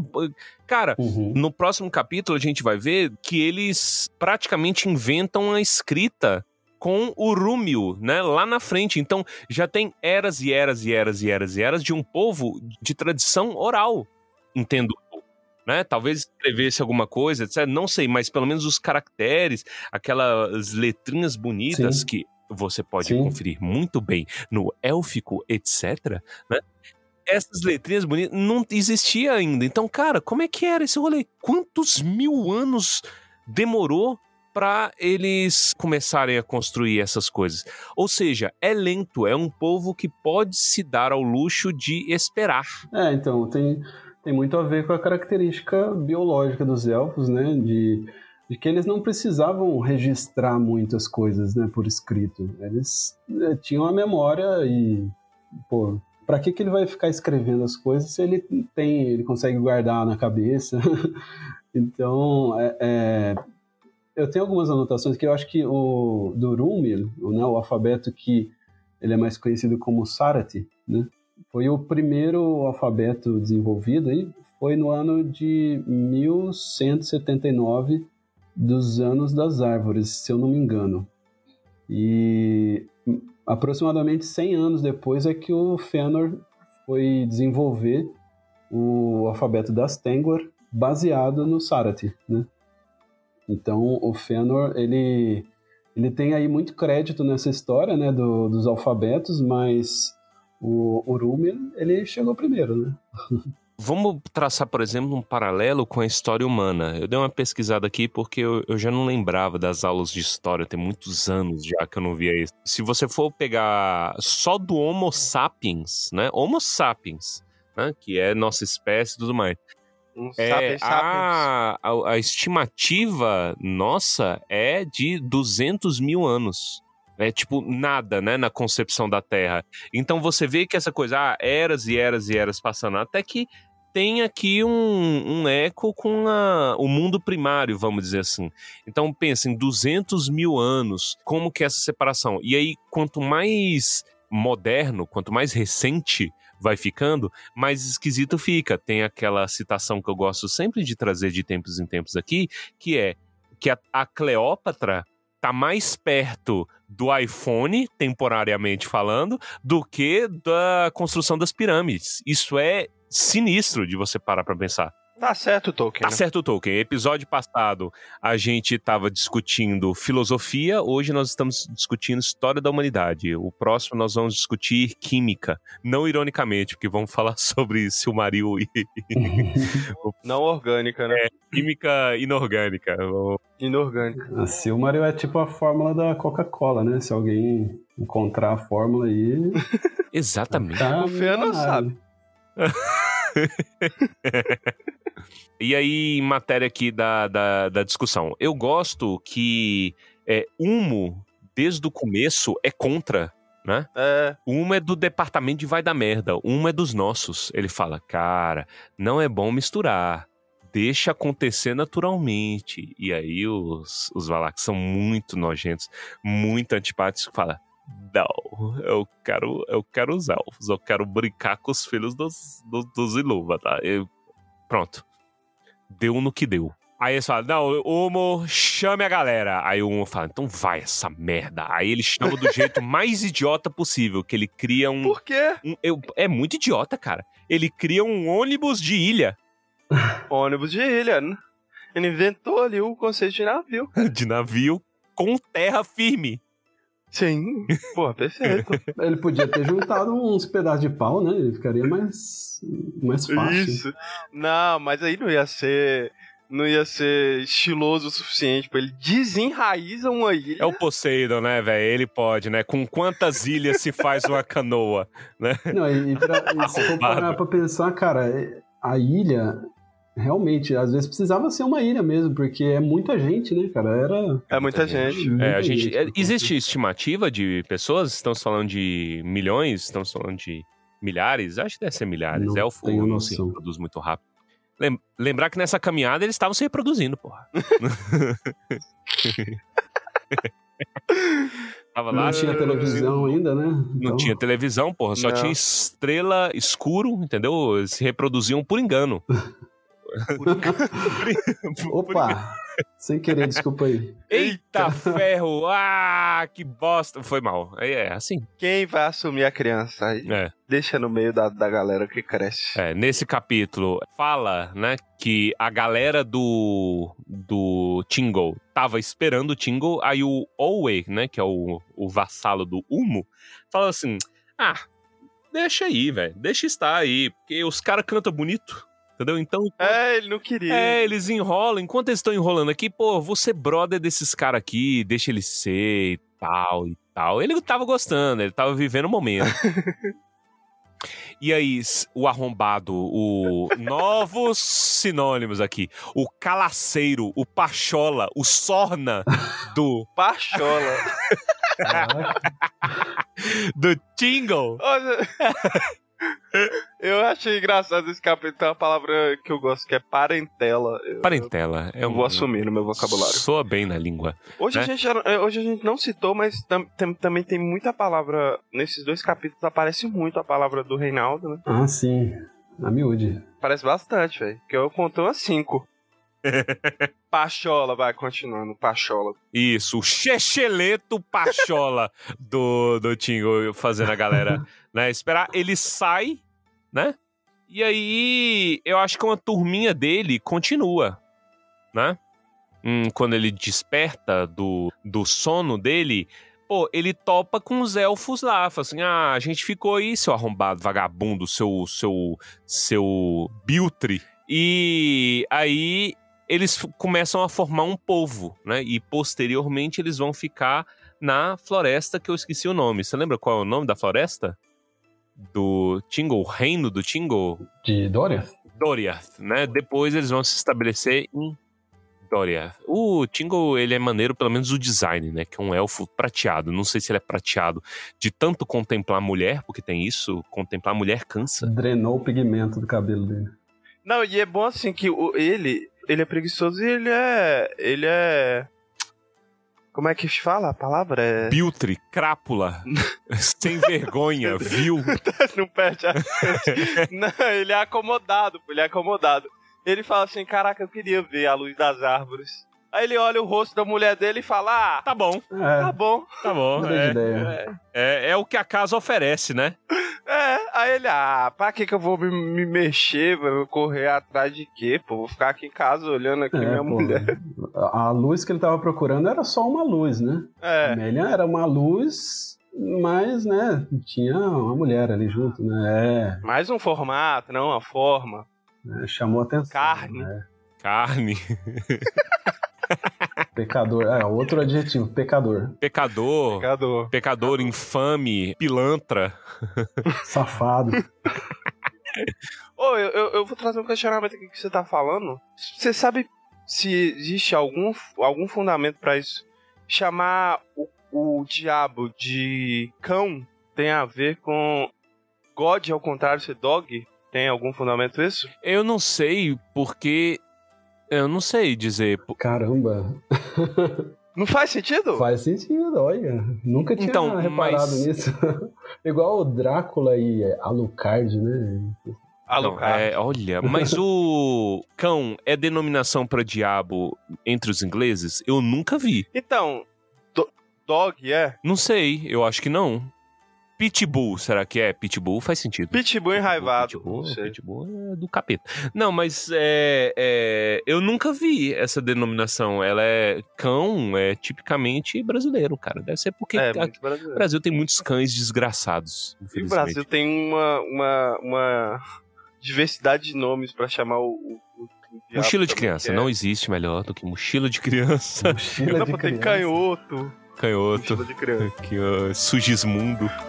Tio do churrasco. Tio do, tio do churrasco.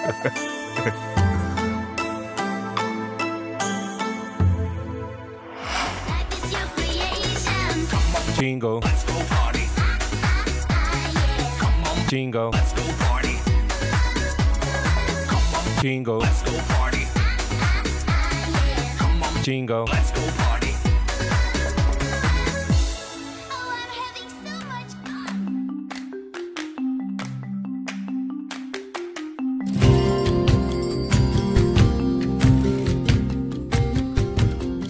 Então, tem, tem, né, a questão das movimentações aí. E depois já começa a falar sobre a árvore genealógica, né? É, ele já coloca algumas outras separações, né? Não só essas que eu já citei, mas fala de alguns que ficaram nas, nas falas, né? Que, é, os falafrim. É, que posteriormente vão, vão dar origem ao povo aí do, do Kirdan. E... Sim, é verdade. É, que eles ficam nos portos, né? É os falatrim, eu acho que seria falatrim. É, falafrim. Aham, falafel. Falafel, Falafel. Ah. Falafel tá valendo também.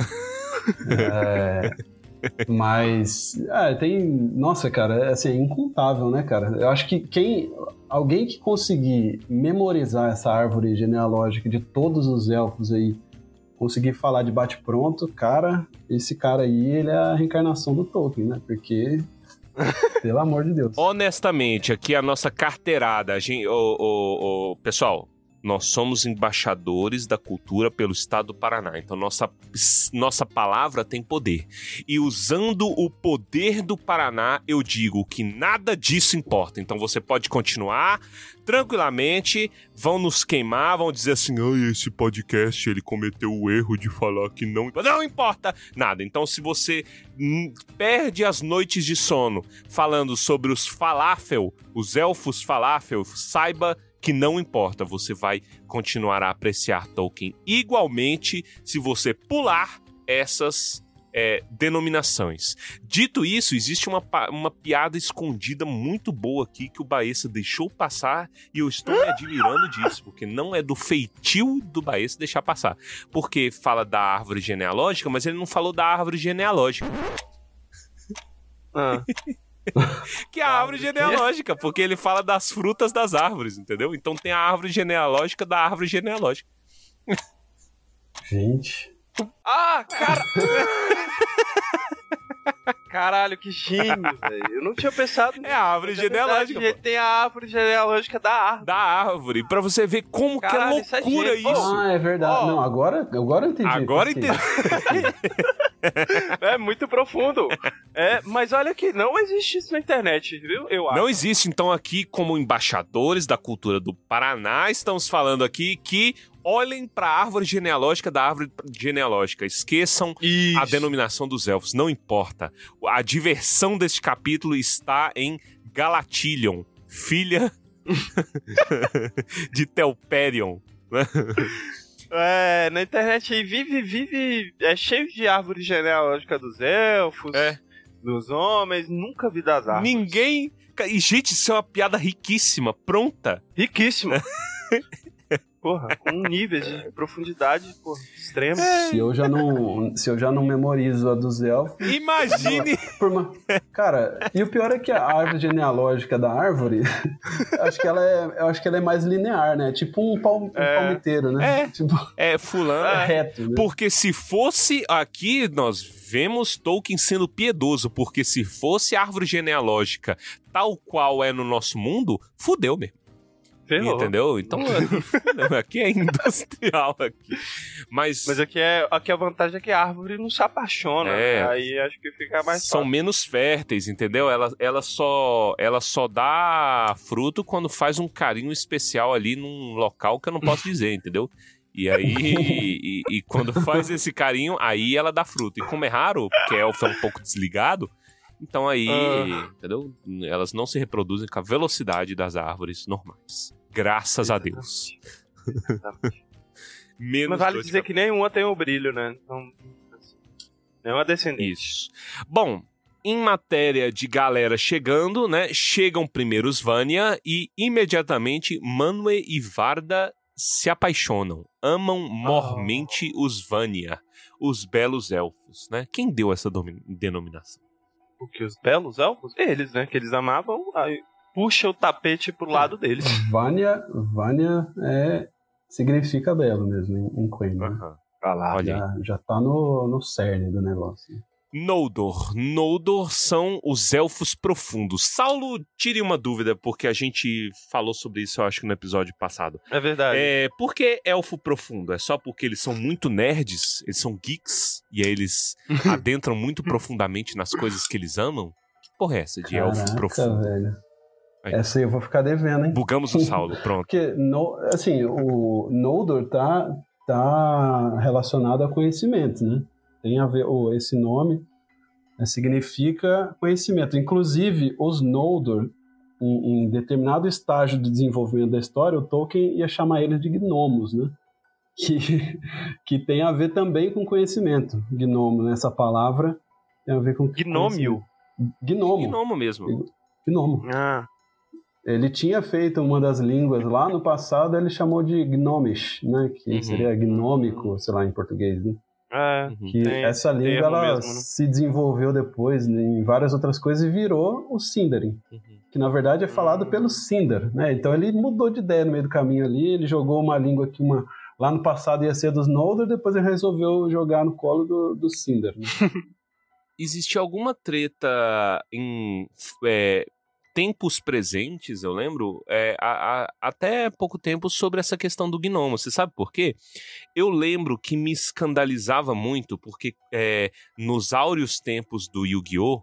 A carta que eu mais gostava era duas. Era o Mago Negro que apre- aparecia o tempo todo e o Guardião Celta, porque ele me lembrava o Link É. Zelda. Eu falava assim: olha, ele é maneiro. Era uma carta fodida que só aparecia pra morrer, né? O único momento de brilho que ele teve naquela merda de anime era destruir o dragão branco e aí o Yugi manda ele parar porque ele tá com dó, porque o, Seto Kaiba, muito mal perdedor, ameaça tirar a própria vida e a Yugi fala, não, tudo tem limite. Então fica aqui o reclame a Yu-Gi-Oh, tá? Já pra a galera se lembrar. Mas por que, que eu estou trazendo especificamente o Guardião Celta? Porque eu lembro que na tradução falava que ele era. é, aí eu não lembro se era no inglês, se isso passou para o português. Mas eu, eu lembro que na carta em inglês falava gnomo. É, é, alguns falavam é, It's an elf. É, é, Learned. É, to wield a sword, né? An elf who, who learned to wield a sword. E aí tinha algumas traduções, dependendo da carta, que era a gnome. A gnome that learned to wield a sword, etc, etc, etc, etc. E eu ficava bugado com isso, porque gnomo, eu tenho o gnomo que é gnomo de jardim. entendeu? Uhum. Que é uma corruptela. É, existe uma- um debate na, na língua inglesa sobre essa corruptela do termo gnomo. Gnomo, originalmente, é o quê? É o elfo do Tolkien. Né? Entre os, os antigos. Aí, aí já tá entrando em território de Edas, aí eu já não sei explicar muito bem. Mas fica aí essa, essa constatação aí do Yu-Gi-Oh! Entre, entre ver o demônio nas cartas e ver o demônio do Mr. Satan era socialmente aceito o ver o demônio nas cartas. É, outra questão do Yu-Gi-Oh! que o Yu-Gi-Oh! está associado às melhores traduções em PTBR já feitas. Por quê? Porque algum gênio, eu queria saber quem foi o responsável, o degenerado Biltre, que participou dessa o tradução. É, é, quem foi o Tingle da tradução de, de Yu-Gi-Oh? Por quê? Eu não lembro se eu trouxe isso no Tumba, mas é porque é divertidíssimo. A gente vai deixar aí como referência pro ouvinte que não está entendendo nada, porque ninguém lembra Caralho. mais de Yu-Gi-Oh! né? Sete- Olha o. 7,50 um Guardião Celta original na Shopee tá esgotado. Ah. Aí, é. Porque, do que, que eu estou falando? Porque eu não sei se a galera que lembra aí do anime, da, do mangá, né, do jogo, etc. Mas tinha um molequinho que ele gostava muito de inseto. Ele. Todo o deck dele girava em torno de mariposas, etc. Tinha mariposa rainha e tal. Só que algum degenerado pegou a, do inglês. Como que é no inglês, mariposa em inglês? É moth. Né? E moth no inglês é, rima um pouquinho, parece, né? Com o quê? Mouth. É. Boca. Então, na- no anime original do Yu-Gi-Oh!, ele fica falando a boca, entendeu? Ah, você ah, vai ter não. é, vai lutar contra as minhas bocas e eu vou te mostrar a mãe, a maior mãe de todas as bocas. É. Só que ele repete a exaustão. E você não é páreo para as minhas bocas? E não sei o quê. Bota aí, Milton, pra, pra você ver o. Yugi pode ter derrotado a minha boca grande no reino dos duelistas. Eu invoco boca de larva. É, Durante as próximas cinco rodadas, o casulo da evolução transformará a mera boca de larva numa enorme fera conhecida como a mais perfeita e enorme de todas as bocas. É, mais cinco rodadas, Wheeler, e a minha boca grande emergirá e transformará você em comida pra bicho. Não!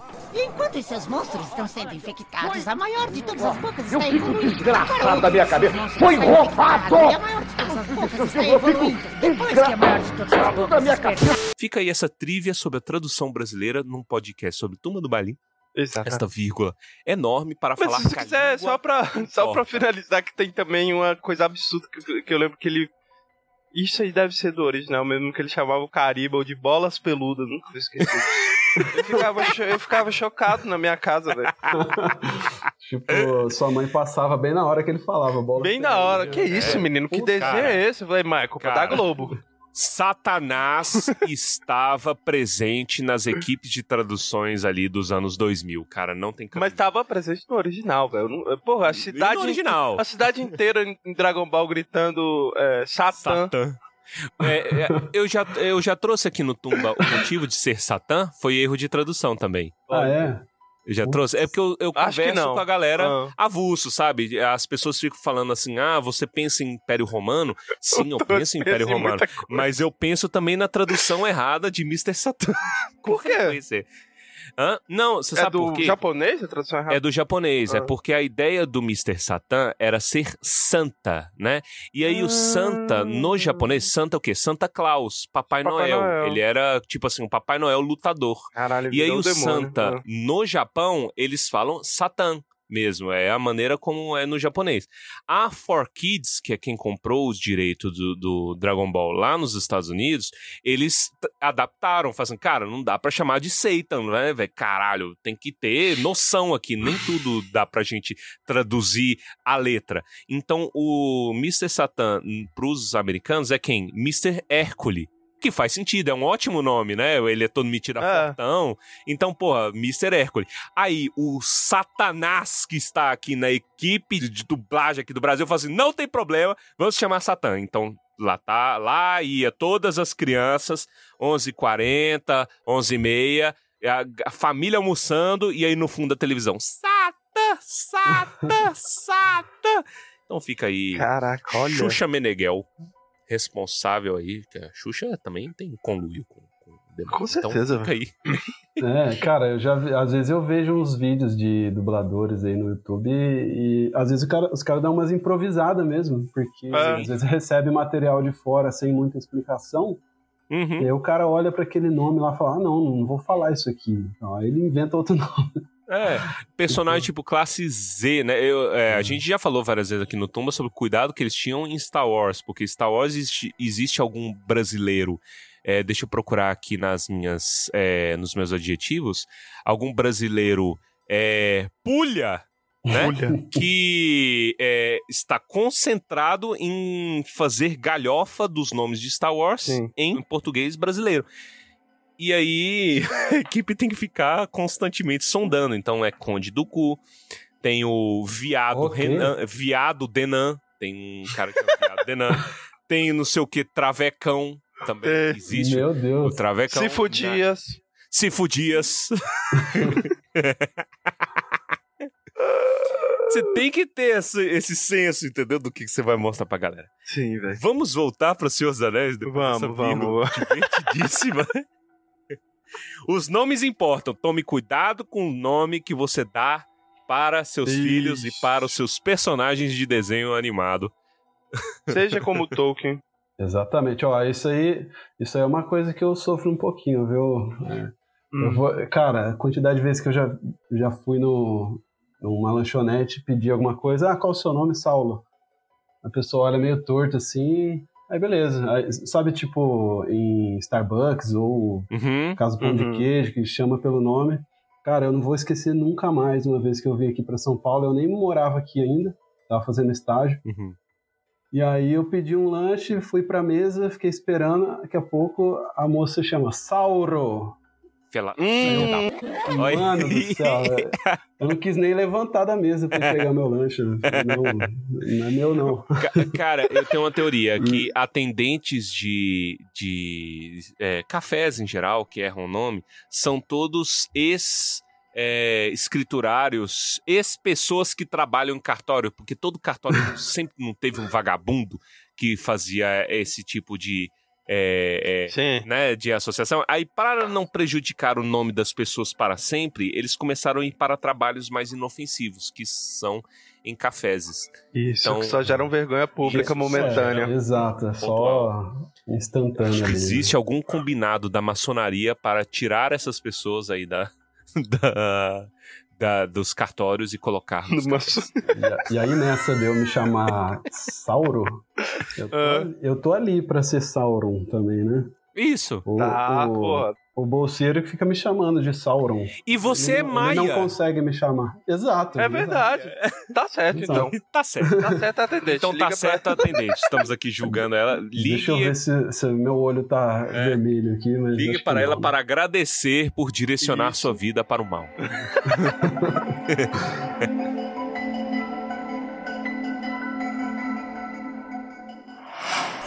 Curando! Elutingol. Adore. Onde é que Que negócio é esse? tá? O que tá fazendo Sabe mesmo falar baleiês? Quero saber como Dói, sabe lá o que você está chegar dizendo? lá.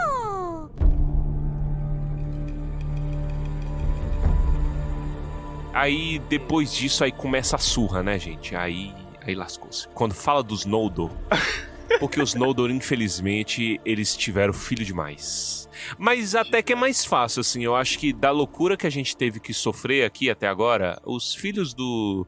A, a linhagem de Finwë, eu acho que é mais de boa, né? Ou não? Finwë. É, eu acho que a gente acaba Ah, memorizando mais fácil porque tem mais histórias envolvendo eles, né? Porque aí chega uma hora que você fala, não, pelo amor de Deus, deixa eu sentar aqui pra entender essa merda.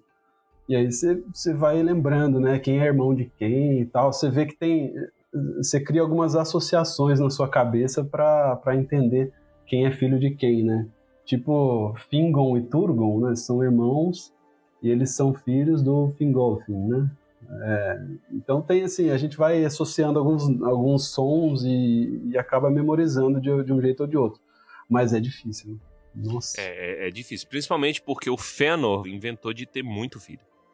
Sete, né? Sete filhos de, de Fëanor, né? E todos são importantes de uma maneira ou outra. Tem É verdade. até de ter gêmeo. É, Amrod e Am Amras. Eu não sei falar isso. E tem o Juninho, né? Tem um lá que chama Curufin. Curufin, o pai que do é- é Celebrimbor. o- Então, e, e ele é, é o.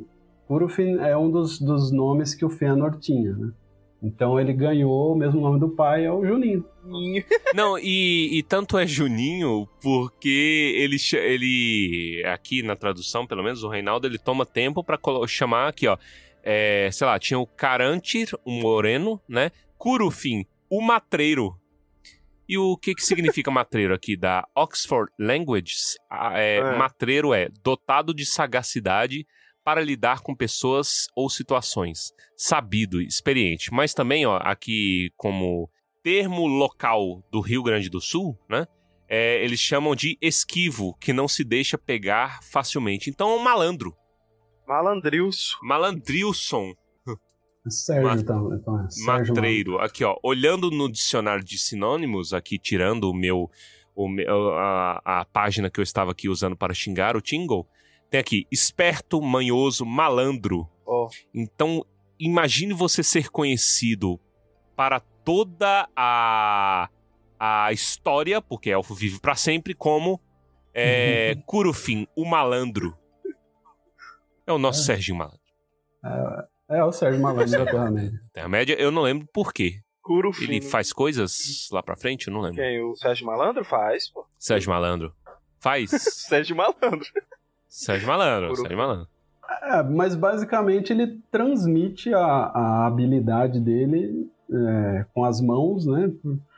Pelas, pelos filhos e netos e etc, né? Ele não- é, ah, mas eu não lembro de nenhum, de nenhum feito assim muito importante Hum. dele mesmo, né? do, do curso. Ó, o Finwë, ele teve três filhos, né? Fëanor, que é o, o filho de uma mãe só, que ele, ele, ele Mata. mata a mãe no parto de purpurina dele, né? Loucamente. Nem era, não vamos falar isso aqui. O quê? Parto de purpurina? É. Hã?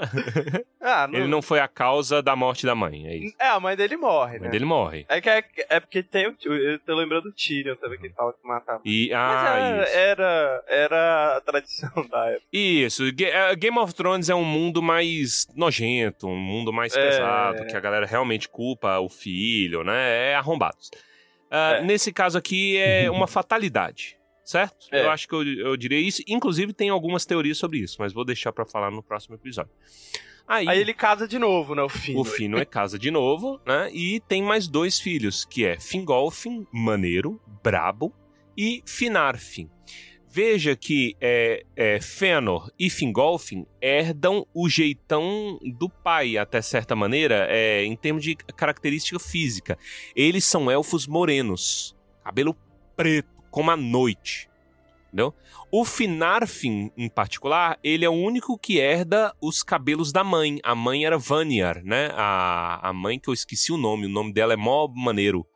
Indies, né? Não? Indis. É, não, o maneiro era o nome da mãe do Fëanor. Miriel Serinde. A mãe do. Miriel, é. Miriel. Acho um, um brabo o nome dela. Mas enfim, a outra esposa, Indis, era loira. E aí, é, assim entra o gene loiro entre os é, Noldor. Que culmina em quem, na nossa linda, maravilhosa, digna, é, é, é, esperta, cremosa, é, reluzente, né? Todos os adjetivos do Cebolinha possível.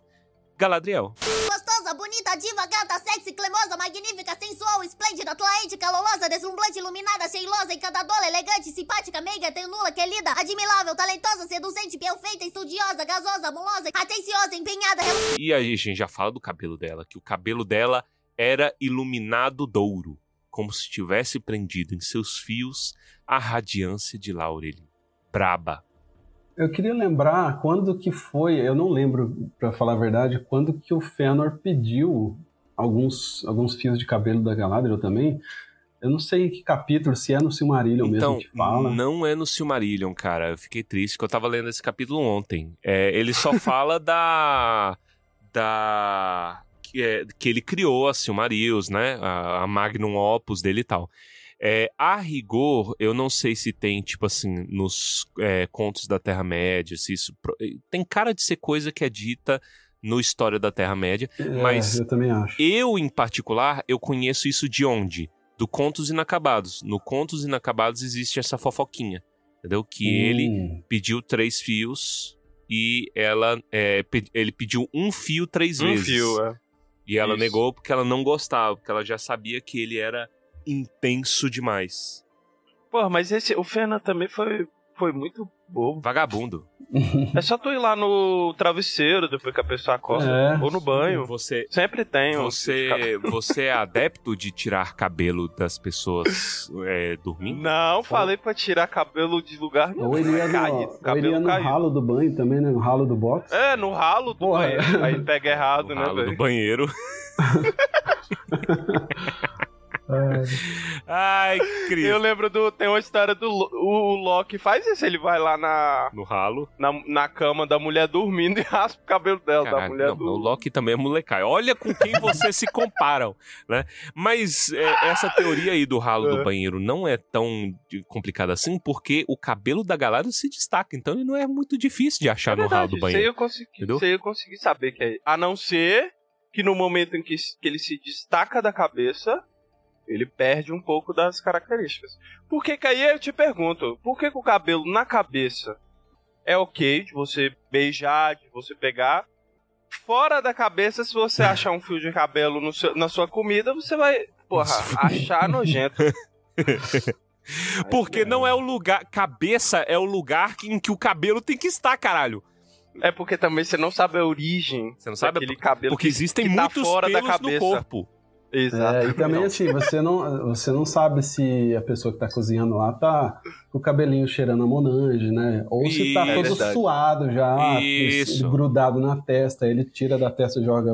Só que agora eu estou particularmente é, estragado, eu estou particularmente escandalizado por culpa de vocês, porque eu estou Hum. imaginando que desgraça não deveria ser os banheiros de Valinor, né? De Amman como um Nossa, todo. verdade. Por culpa da Galadriel, porque ela deixa os cabelos cair naturalmente. Poxa, é uma mulher é, É. com exímios cabelos longos para caramba. Então, naturalmente, ela perdia cabelos. E, ou, e quem tem mais, perde mais. Então, vo- você imagina que bioluminescência desgraçada não deveria ser nos rios, nas águas pluviais, só os cabelos da galera. Olha o dourado lá passando.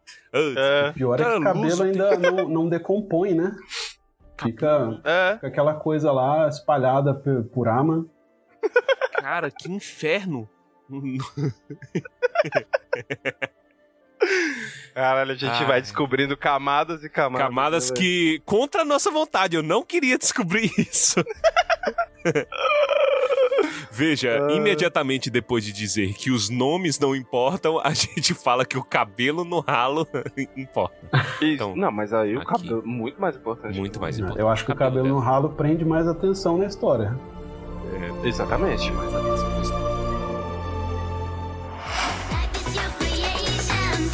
Jingle. Jingle. Jingle. Jingle.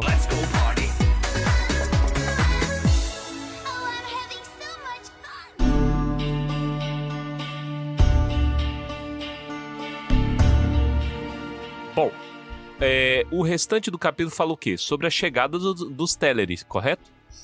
Correto. É, inicialmente, eles habitam por longo tempo em Tol Erécia. E é, tranquilos, né, em estar lá, porque eles, eles eram os atrasados. Os Noldor já tinham chegado há muito tempo, os Vanya já tinham chegado há muito tempo, e eles ficavam com saudade, fazendo, pô, a gente vai ficar separado pro resto da vida. Então, você vê que existe um- uma saudade pelo oeste, que ela é bastante citada no Senhor dos Anéis, essa questão de Tol Erécia, né? Ficar olhando pra Valinor, usava telescópio, né, pra dar oi pro, pro, pros seus primos. E da mesma maneira, a turminha que tava em Aman, os Noldor, Finwë, né?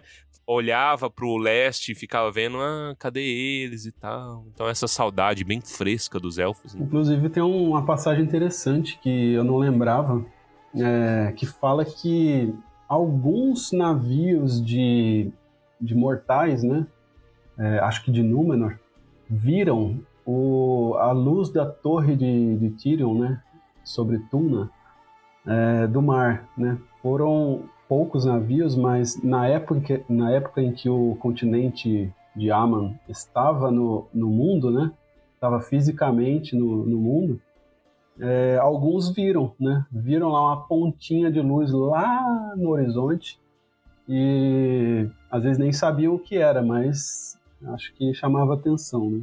Tipo um farol, assim. E como eles são tudo nojento também, eles já usavam isso para se gabar uns entre os outros. Então falando, ó, olha a, o que eu a- vi. a- a vez nem viu, né, velho? Nem viu. Tava lá no barco, aí, o cara, "Ô, corre aqui, corre aqui pra ver. É, tipo- Chegou, já tinha passado, cara. nasce aí a história de pescador. É, Exatamente. Nossa, mas era gigantesco, brilho, aí, cara, aumentou pra caralho. Ah, oh, é muito. Bom, e eu acho que no final das contas é isso, né? Não sei. Ah, tem os barcos de cisne, né? Que é legal. Só pra Ah, é, É, cara. aquilo também. Ele, Nossa. não satisfeito em fazer um- um- um- uma jangada, uma canoa de ilha, ele bota cisne pra puxar. Sim, velho.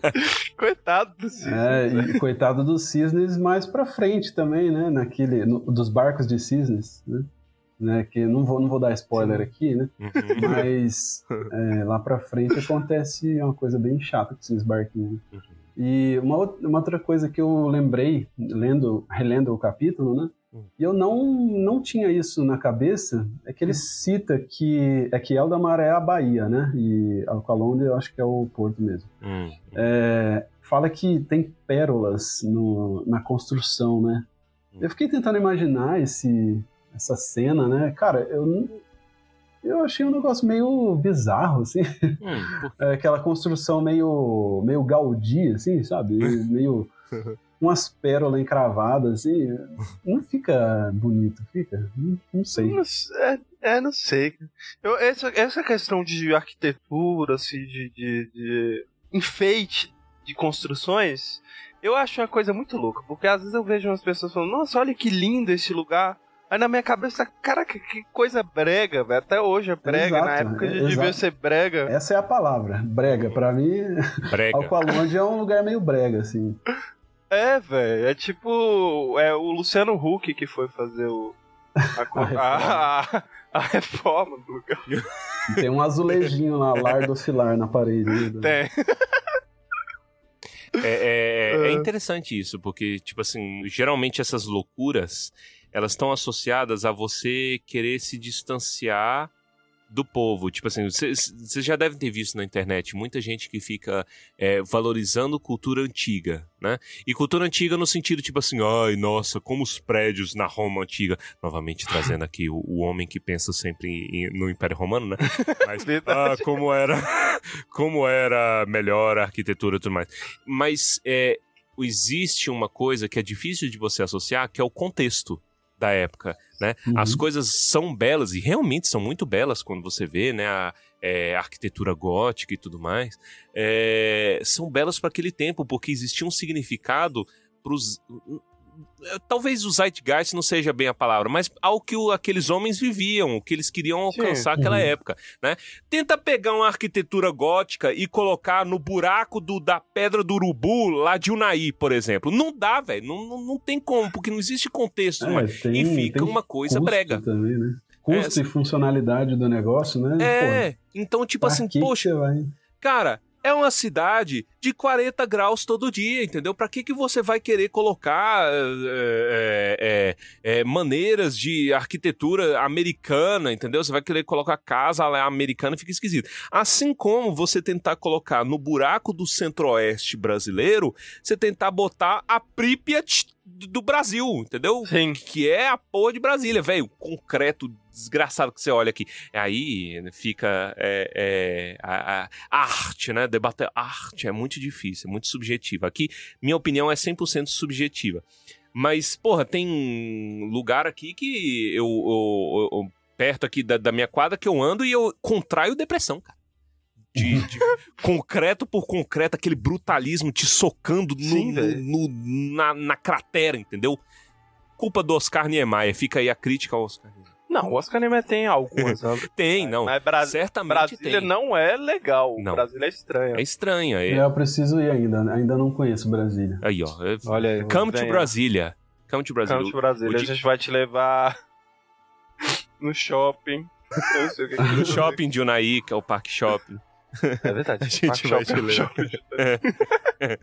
A gente tem que fazer um evento, cara. Brasília precisa de mais eventos tolkienianos. A Sim. gente já nutre essa vontade, só que pra gente falta principalmente recurso e tempo, né? É difícil a gente conseguir pensar nisso. Mas tem muita gente interessada. Quem sabe mais pra frente a gente consegue fazer. Porque, poxa, é a é o coração do Brasil, caramba. Não tem, É não tem evento do, do coração de Tolkien no coração do Brasil. Então precisa de, de mais Tem coisas. que ter. Vamos fazer um evento campal, cara. Uma batalha campal. Uma batalha ali no- campal. Faz um, faz um The Town Um The Town. Pra galera se atolar no barro, tomar chuva. É, aí eu trago quem? Eu trago a Enya, eu trago Howard Shore, eu trago é, Bear McCreary, ele pilharia, ele é um ursão da vida real, um nórdico da vida real. Eu traria é, Mary Pippin, eu esqueci o nome, Billy Boyd e Dominic Monaghan. E o Dominic. Ia trazer os dois que são os maiores entusiastas de Que bes- cara. Os maiores. né? besteira tolkieniana do mundo. Só um parênteses, é, cara, eu, eu assisti o- a versão estendida do Senhor dos Anéis no, no cinema esses dias aí, aqui em São Paulo, e fazia muito tempo que eu não assistia, e nesse meio tempo eu assisti Lost, e eu nunca tinha visto Lost também. E agora eu, olho pro Mary e eu vejo o carinha do Lost lá. Tá difícil O desassociar. Charlie. Charlie. Oh, Charlie. Charlie. Aquele- You all, everybody. Exato. You all, everybody. Cara, que é muito esquisito, porque lá ele é um, pô, drogado. É, o Junkie, né? É. e depois você vê e ele falando Nice toasty bacon. É isso, fica aí o desejo de, de trazer alegria para o, o povo, tal qual Davi Sim. Luiz. É, em matéria de, é, de elfos e Eudalie, tem mais alguma coisa a dizer? Não. Será? Vocês têm alguma coisa mais Deixa a eu dizer? ver. Fëanor e seus filhos raro ficavam num lugar. Ah, fala. É, acho que não. Termina falando que o Fëanor, né, era. Chato. Era. Chato. Ele era nômade, ele não ficava parado. Eram muito amados por Aule, então você vê que Aule desprendeu conhecimento ali, né? é, sobre a matéria do mundo, sobre a arte. Então eles eram artífices, eram caras Era. amantes de coisas bonitas, né? É, Sim. beleza sendo aqui uma coisa transcendental, né? Então você vê que é uma coisa que vem do sagrado, o que é belo, né? Vai além do subjetivo.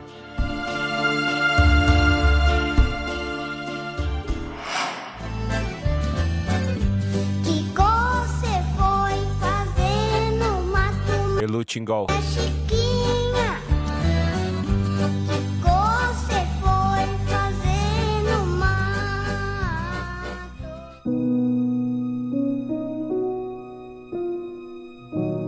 Uma coisa que, que acho que, assim, não foi citado no capítulo, mas provavelmente foi ali por volta dessa época, né? E que muita gente não sabe é que as runas foram criadas em Doriath, né? As runas que são usadas pelos anãos mais pra frente é, foram criadas pelo Sindar, né? E elas foram criadas para representar o Sindarin, né? a língua do, dos, do Sindar. E provavelmente na construção de, Men de Menegroth, né, é, foi que os anãos tiveram o primeiro contato com as runas é, e acharam bonito e resolveram levar para eles também, né? É, mas existem várias versões dessa história, não, não existe uma, uma clareza muito grande de quando foi o primeiro contato. Essa é uma das hipóteses, né? E então, é, isso é uma informação interessante que muita gente não sabe, né? A- ac- acredita que as runas são uma criação dos próprios anãos, porque eles que mais usaram, mas eles mais usaram porque eles mais escavavam, né? E é aquela coisa, né, de que a runa tem traços mais retilíneos, o que facilita cravar na, na rocha, né? Então, acabou que foi uma coisa natural migrar para os anãos, mas é uma criação élfica. tinham anteriormente sobre runas e etc. É fake neri. É fake news. Fake Nery. Dona Noé reescrevendo a história pra falar que eles que fizeram. Povo safado, nojento. Nunca tinha pensado nisso, velho. Que a- as runas são mais retilíneas e aí elas são mais fáceis de cravar na rocha. É, então, porque ele pega o, sei lá, bisel, eu não sei o nome das Hum, ferramentas, e vai cravando aquilo e é uma, é uma reta, É, né? porque imagina tu fazer um, um élfico. Até tu escrever uma letra Fazer- F, é, acabou. Fazer curva na. na- É, fazer curva. curva na pedra, pô. É muito tempo desprendido, rapaz. Tem mais o que fazer. Tem, velho. É bom, é uma ótima. Um círculo vai virar um, um hexágono. Né? Minecraft. que- É, exato. Muito bom. Muito bom. Ah, eu, eu, eu gosto que o capítulo termina com o Tolkien falando sobre extinção de, de fauna e flora. que ele fala assim, olha, é, havia muitas outras criaturas que não tinham sido vistas na Terra-média e talvez agora nunca o sejam, já que a feição do mundo foi mudada.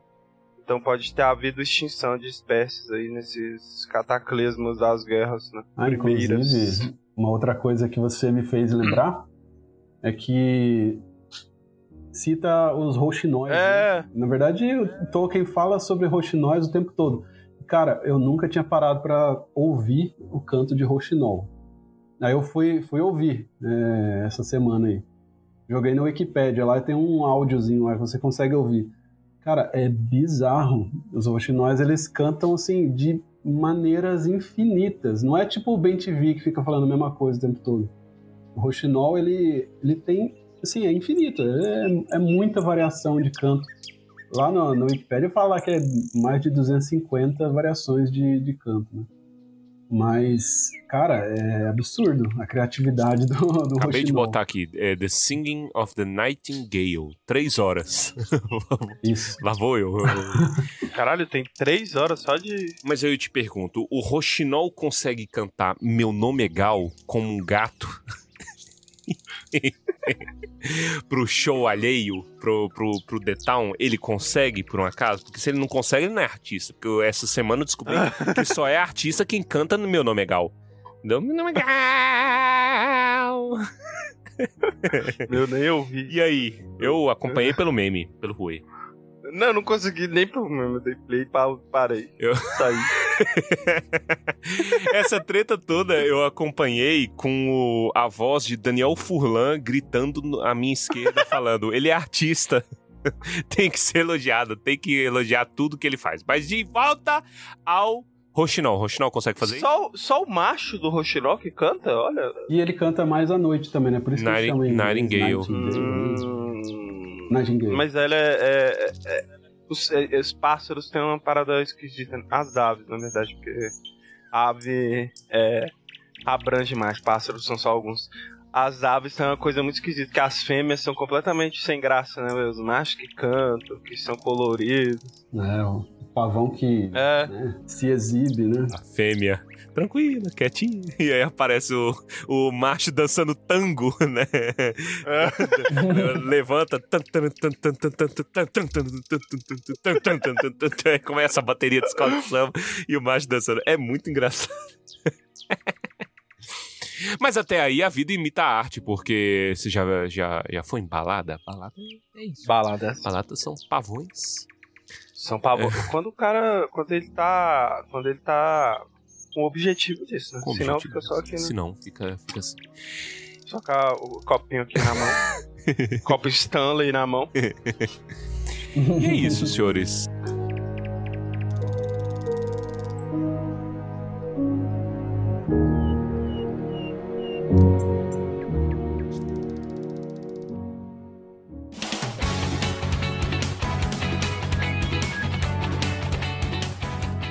Com esta esta música de rouxinóis, nós terminamos mais um episódio do Tumba do Balim, a primeira dobradinha da história do Tumba do Balim.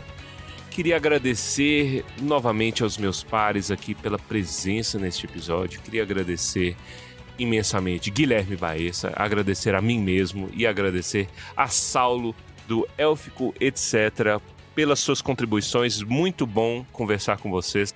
Foi uma conversa maravilhosa aqui que a gente teve com você. Saiba que a tumba está sempre aberta para você retornar e destrinchar aqui o élfico, as palavras árabes é, e tudo quanto a que você bem quiser aqui neste, neste programa. Ah, você quer falar alguma coisa? Deixar um recado aí pra galera? Antes de, de dar o recado, eu lembrei de outra coisa do filme aqui, quando eu fui assistir. Uma coisa meio trágica, né? Que eu não lembrava que acontecia no, no filme do Sociedade do Anel. É que a tumba do Balin é destruída, né? É destruída. Eles tacam, o, o, o troll destrói a tumba. Sim. É um, meio, meio catastrófico, né? Sim, nem todo mundo tem é, capacidade de cuidar da tumba como nós. Meus pêsames. Mas- meus, meus pêsames. É, bom, é o, o, o recado que eu tenho para dar é avisar o, quem tá ouvindo, né? que vai ter uma aula de élfico. Eu ainda estou preparando né, o material que eu vou utilizar, é, em parceria com a Toca São Paulo, né, eles que me chamaram para fazer. Vai ser numa, numa biblioteca pública, né? Eu não lembro o nome da biblioteca, mas tem a informação no Instagram da Toca São Paulo, que é toca.sp. Né, vocês podem conferir lá, né? Dia 21 de outubro. E queria lembrar também que eu voltei a abrir a minha lojinha né, de camisetas, né? Eu tô vendendo umas, umas camisetas aí para ajudar nos custos do, do da página em si, né? Porque eu compro muita caneta de caligrafia, papel, tinta, é, enfim, custos que às vezes as pessoas não, não imaginam que tem né, por trás. Uhum. E aí a, a, as camisetas ajudam né, a cobrir um pouquinho dessa, desses custos. E são camisetas particularmente, assim, é, que eu acho bem bonitas. e não, não deixe de conferir, né? Tem o um link na, na bio do, do, meu perfil. E tem uma caneca agora também, né? Quem não curte muito camiseta também tem a caneca. E acho que é isso. Agradeço muito aí pelo convite. Foi muito bom. É, é tão bom quanto ouvir é participar, né? Melhor ainda. e é isso. Parabéns pelo trabalho de vocês aí. E olha aí, é, eventinho aí, aula com o Saulo. A gente tava falando de eventinho em Brasília, aí quem sabe. Pois é, não, tamo aí. É só. Aula de élfico, aula de élfico aqui em Brasília. Quem pilha? É, ué. Excelente, senhores. Então, é, de novo, agradecer ao ouvinte, como sempre. Muito obrigado, espero que tenha curtido. Espalhe a palavra, gente. Não deixe de espalhar para os seus amigos, para os seus tios, para o seu cônjuge, para sua cônjuge, para o seu é, inimigo também, por que não, né? Há males que vem para bem, então talvez você Sim. esteja convertendo seu inimigo para uma coisa boa, né? Que é o que? Xingar Elutingol. Unam-se é, sob um mesmo estandarte. Se você quer ajudar o Tumba, vocês já conhecem o canal, né? Como que funciona? A gente tem aqui nossa ajuda no, no PicPay, PicPay arroba Tumba do Balim. Tem o Pix, Tumba do Balim. Confiram, tá, gente? É, é, reforçando aqui, a gente vai fazer um sorteio aqui é, em comemoração aqui aos 200 mil downloads. A gente vai estar tá sorteando a moeda da Royal Mint. Se você Eita. quer participar, confira a nossa leitura de e-mails que você pulou o nosso recadinho da paróquia. A gente está dando todos os detalhes aqui. Não precisa, Sim. né, ficar repetindo aqui o tempo todo. Mas confira aí, gente, porque venha participar dessa alegria, dessa festa maravilhosa. Então, muito obrigado a todo mundo que nos ajuda, que fala com a gente, que espalha a palavra e que ajuda a tumba a crescer. Vamos então, senhores, aos comentários cretinos extremamente sucintos sobre a dobradinha do capítulo do Silmarillion des, desta quinzena. Começando com Saulo, qual é o seu comentário? Cara, eu tenho aqui é uma dica, na verdade, para quem quer visualizar o encontro de Tingle com a Melian, eu recomendo que assistam A Pequena Sereia, porque eu fazia muito tempo que eu não assistia esse filme. Inclusive, não foi nem porque eu tenho filho ou filha. É, a minha esposa falou: Vamos assistir Pequena Sereia? Eu falei: ah, Vamos. eu, eu, tenho escolha? Eu, eu, eu, acho que eu nunca tinha assistido. Eu assisti, e aí tem aquele encontro. A, a, a Ariel, né, a sereia, ela salva o marinheiro, e na hora que ele abre o olho, ele fica lá, tipo, olhando que nem um maluco ali. É, aí o cabelo dele vai ficando igual do Tingle. Não, aí não tem essa parte, mas uhum. é, ele fica hipnotizado pela sereia. E eu, na hora que eu assisti, eu falei, cara, é isso. É, é isso. é igualzinho. É Tolkien isso. roubou, né, da, da pequena sereia, eu acho. É a pequena sereia deles. Hum. Olha. Esse é o ensinamento. É, Diga-me então o seu comentário. Guilherme Baessa, qual é o seu comentário? Vocês falaram de Rochinol cantando, eu só lembrei de uma piada, cara. Dá pra ser adaptada. O cara chegou para comprar dois roxinóis na, na, gaiola, assim. Aí tinha um cantando muito, o outro calado. Aí o, ele, o cara virou pro vendedor e falou, quanto custa roxinóis? Aí ele falou, não, o que tá cantando custa 50, o que tá calado 100. Eu, cara, ué, mas não entendi por que, que o que tá calado custa mais que o que tá cantando. Ele não é porque o que tá calado é compositor. e é isso. Piada feia! Ah, muito bom. Cara, pior que eu já ouvi ela umas 15 vezes e eu tava esperando o final porque eu não lembrava. Ela dá pra. Ó, pra, uma dica pra quem for contar isso aí pros familiares, dá pra alongar um pouco mais. dá pra pôr umas firulas aí. Mas o time, Mas o é time- basicamente isso. O time foi perfeito, é a piada do LinkedIn, né? Essa manda no seu LinkedIn aí. Exatamente. Vai lá e se valorize o seu trabalho. Olha, e por mim, eu gostaria de dizer o seguinte, cara, que é, 15 minutos antes de gravar esse programa, eu arruinei a minha vida. E aí eu comecei a pensar aqui sobre a questão, porque, bom, eu já tava tendo aí a trend, até a gente lançar o episódio, as trends já ficam velhas, as pessoas esgotam as coisas, né? E aí perde-se a atualidade. Mas eu vou fazer a piada mesmo assim, que é sobre o DNA do homem. No DNA de todo homem está contido aqui a, o pensamento no Império Romano. Né? No sacrossanto Império Romano. A gente pensa muito sobre aquedutos, né? A gente pensa sobre é, imperadores, nomes de imperadores, a gente pensa sobre a maneira como ele surgiu, né? Sobre como ele caiu, sobre Calígula. A gente pensa sobre muitas coisas, a perseguição aos cristãos no Império Romano, sobre Nero. Olha quanta coisa dá pra você pensar. Eu penso regularmente, ao, no mínimo duas vezes ao mês, no Império Romano. Entretanto, uma pessoa me in- inseriu uma maldição, que é o seguinte: se você não pensa no Império Romano, que outras coisas o homem, né, o quem que nós todos somos, como no que que as pessoas pensam? E aí um maldito botou ali que é, é, a criação do Mega Chile. Que que é essa um Chile também. só. Pesquisa aí, Mega Chile. então eu estou amaldiçoando todos os homens. É, Você nem encontra aqui, ó, é, Mega Chile. Você não acha. Você acha o. Mega, que é o canal chileno. Mas o conceito do Mega Chile. Isso me fez lembrar da Ursal. É, pensa no, no conceito do Mega Chile, que é o quê? Que é uma única linha que une o Chile a todos os países costeiros da América do Sul, Central e América do Norte. um Chile só. E aí veio outro vagabundo que criou a. É, propôs a criação do Sacro Império Chileno, que é simplesmente todas as bordas de todos os países. de Serem todos- o Chile. Serem o Chile. Então fica É. aí a man, a Seria- criação. Ah, Não seria a, a, a cerca de Dorias, né? Exatamente. Seria o Chile. É o verdade. Sacro Império do Vagabundo Biltre do Tingle, então o Sacro Império Doriathiano, né? As fronteiras de Ah. Dória é, se, se Oh. estenderem a toda a Terra-média, toda a Arda. Isso resolveria o problema do Melkor. Duas coisas. Uhum. Já atenção. Eu acho que eu tenho baixa contagem de testosterona, porque eu não fico pensando no Império Romano. eu devo ser menos homem por isso. E outra que eu lembrei do passinho do Romano, o que deve também ter incutido o Império Romano na cabeça de muita gente por aí até hoje.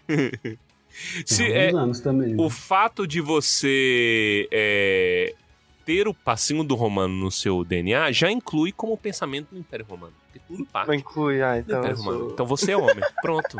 Eu tô tentando lembrar da musiquinha do Passinho do Romano. Eu não lembro. Faz o passinho do Romano. Faz, faz o passinho do Romano. Ah, passinho. Não, olha o tênis laranja do cara. Tênis laranja do Mas aquela sarrada no ar, sarrada no ar, tinha isso. Pronto. É, tá no DNA de todo homem.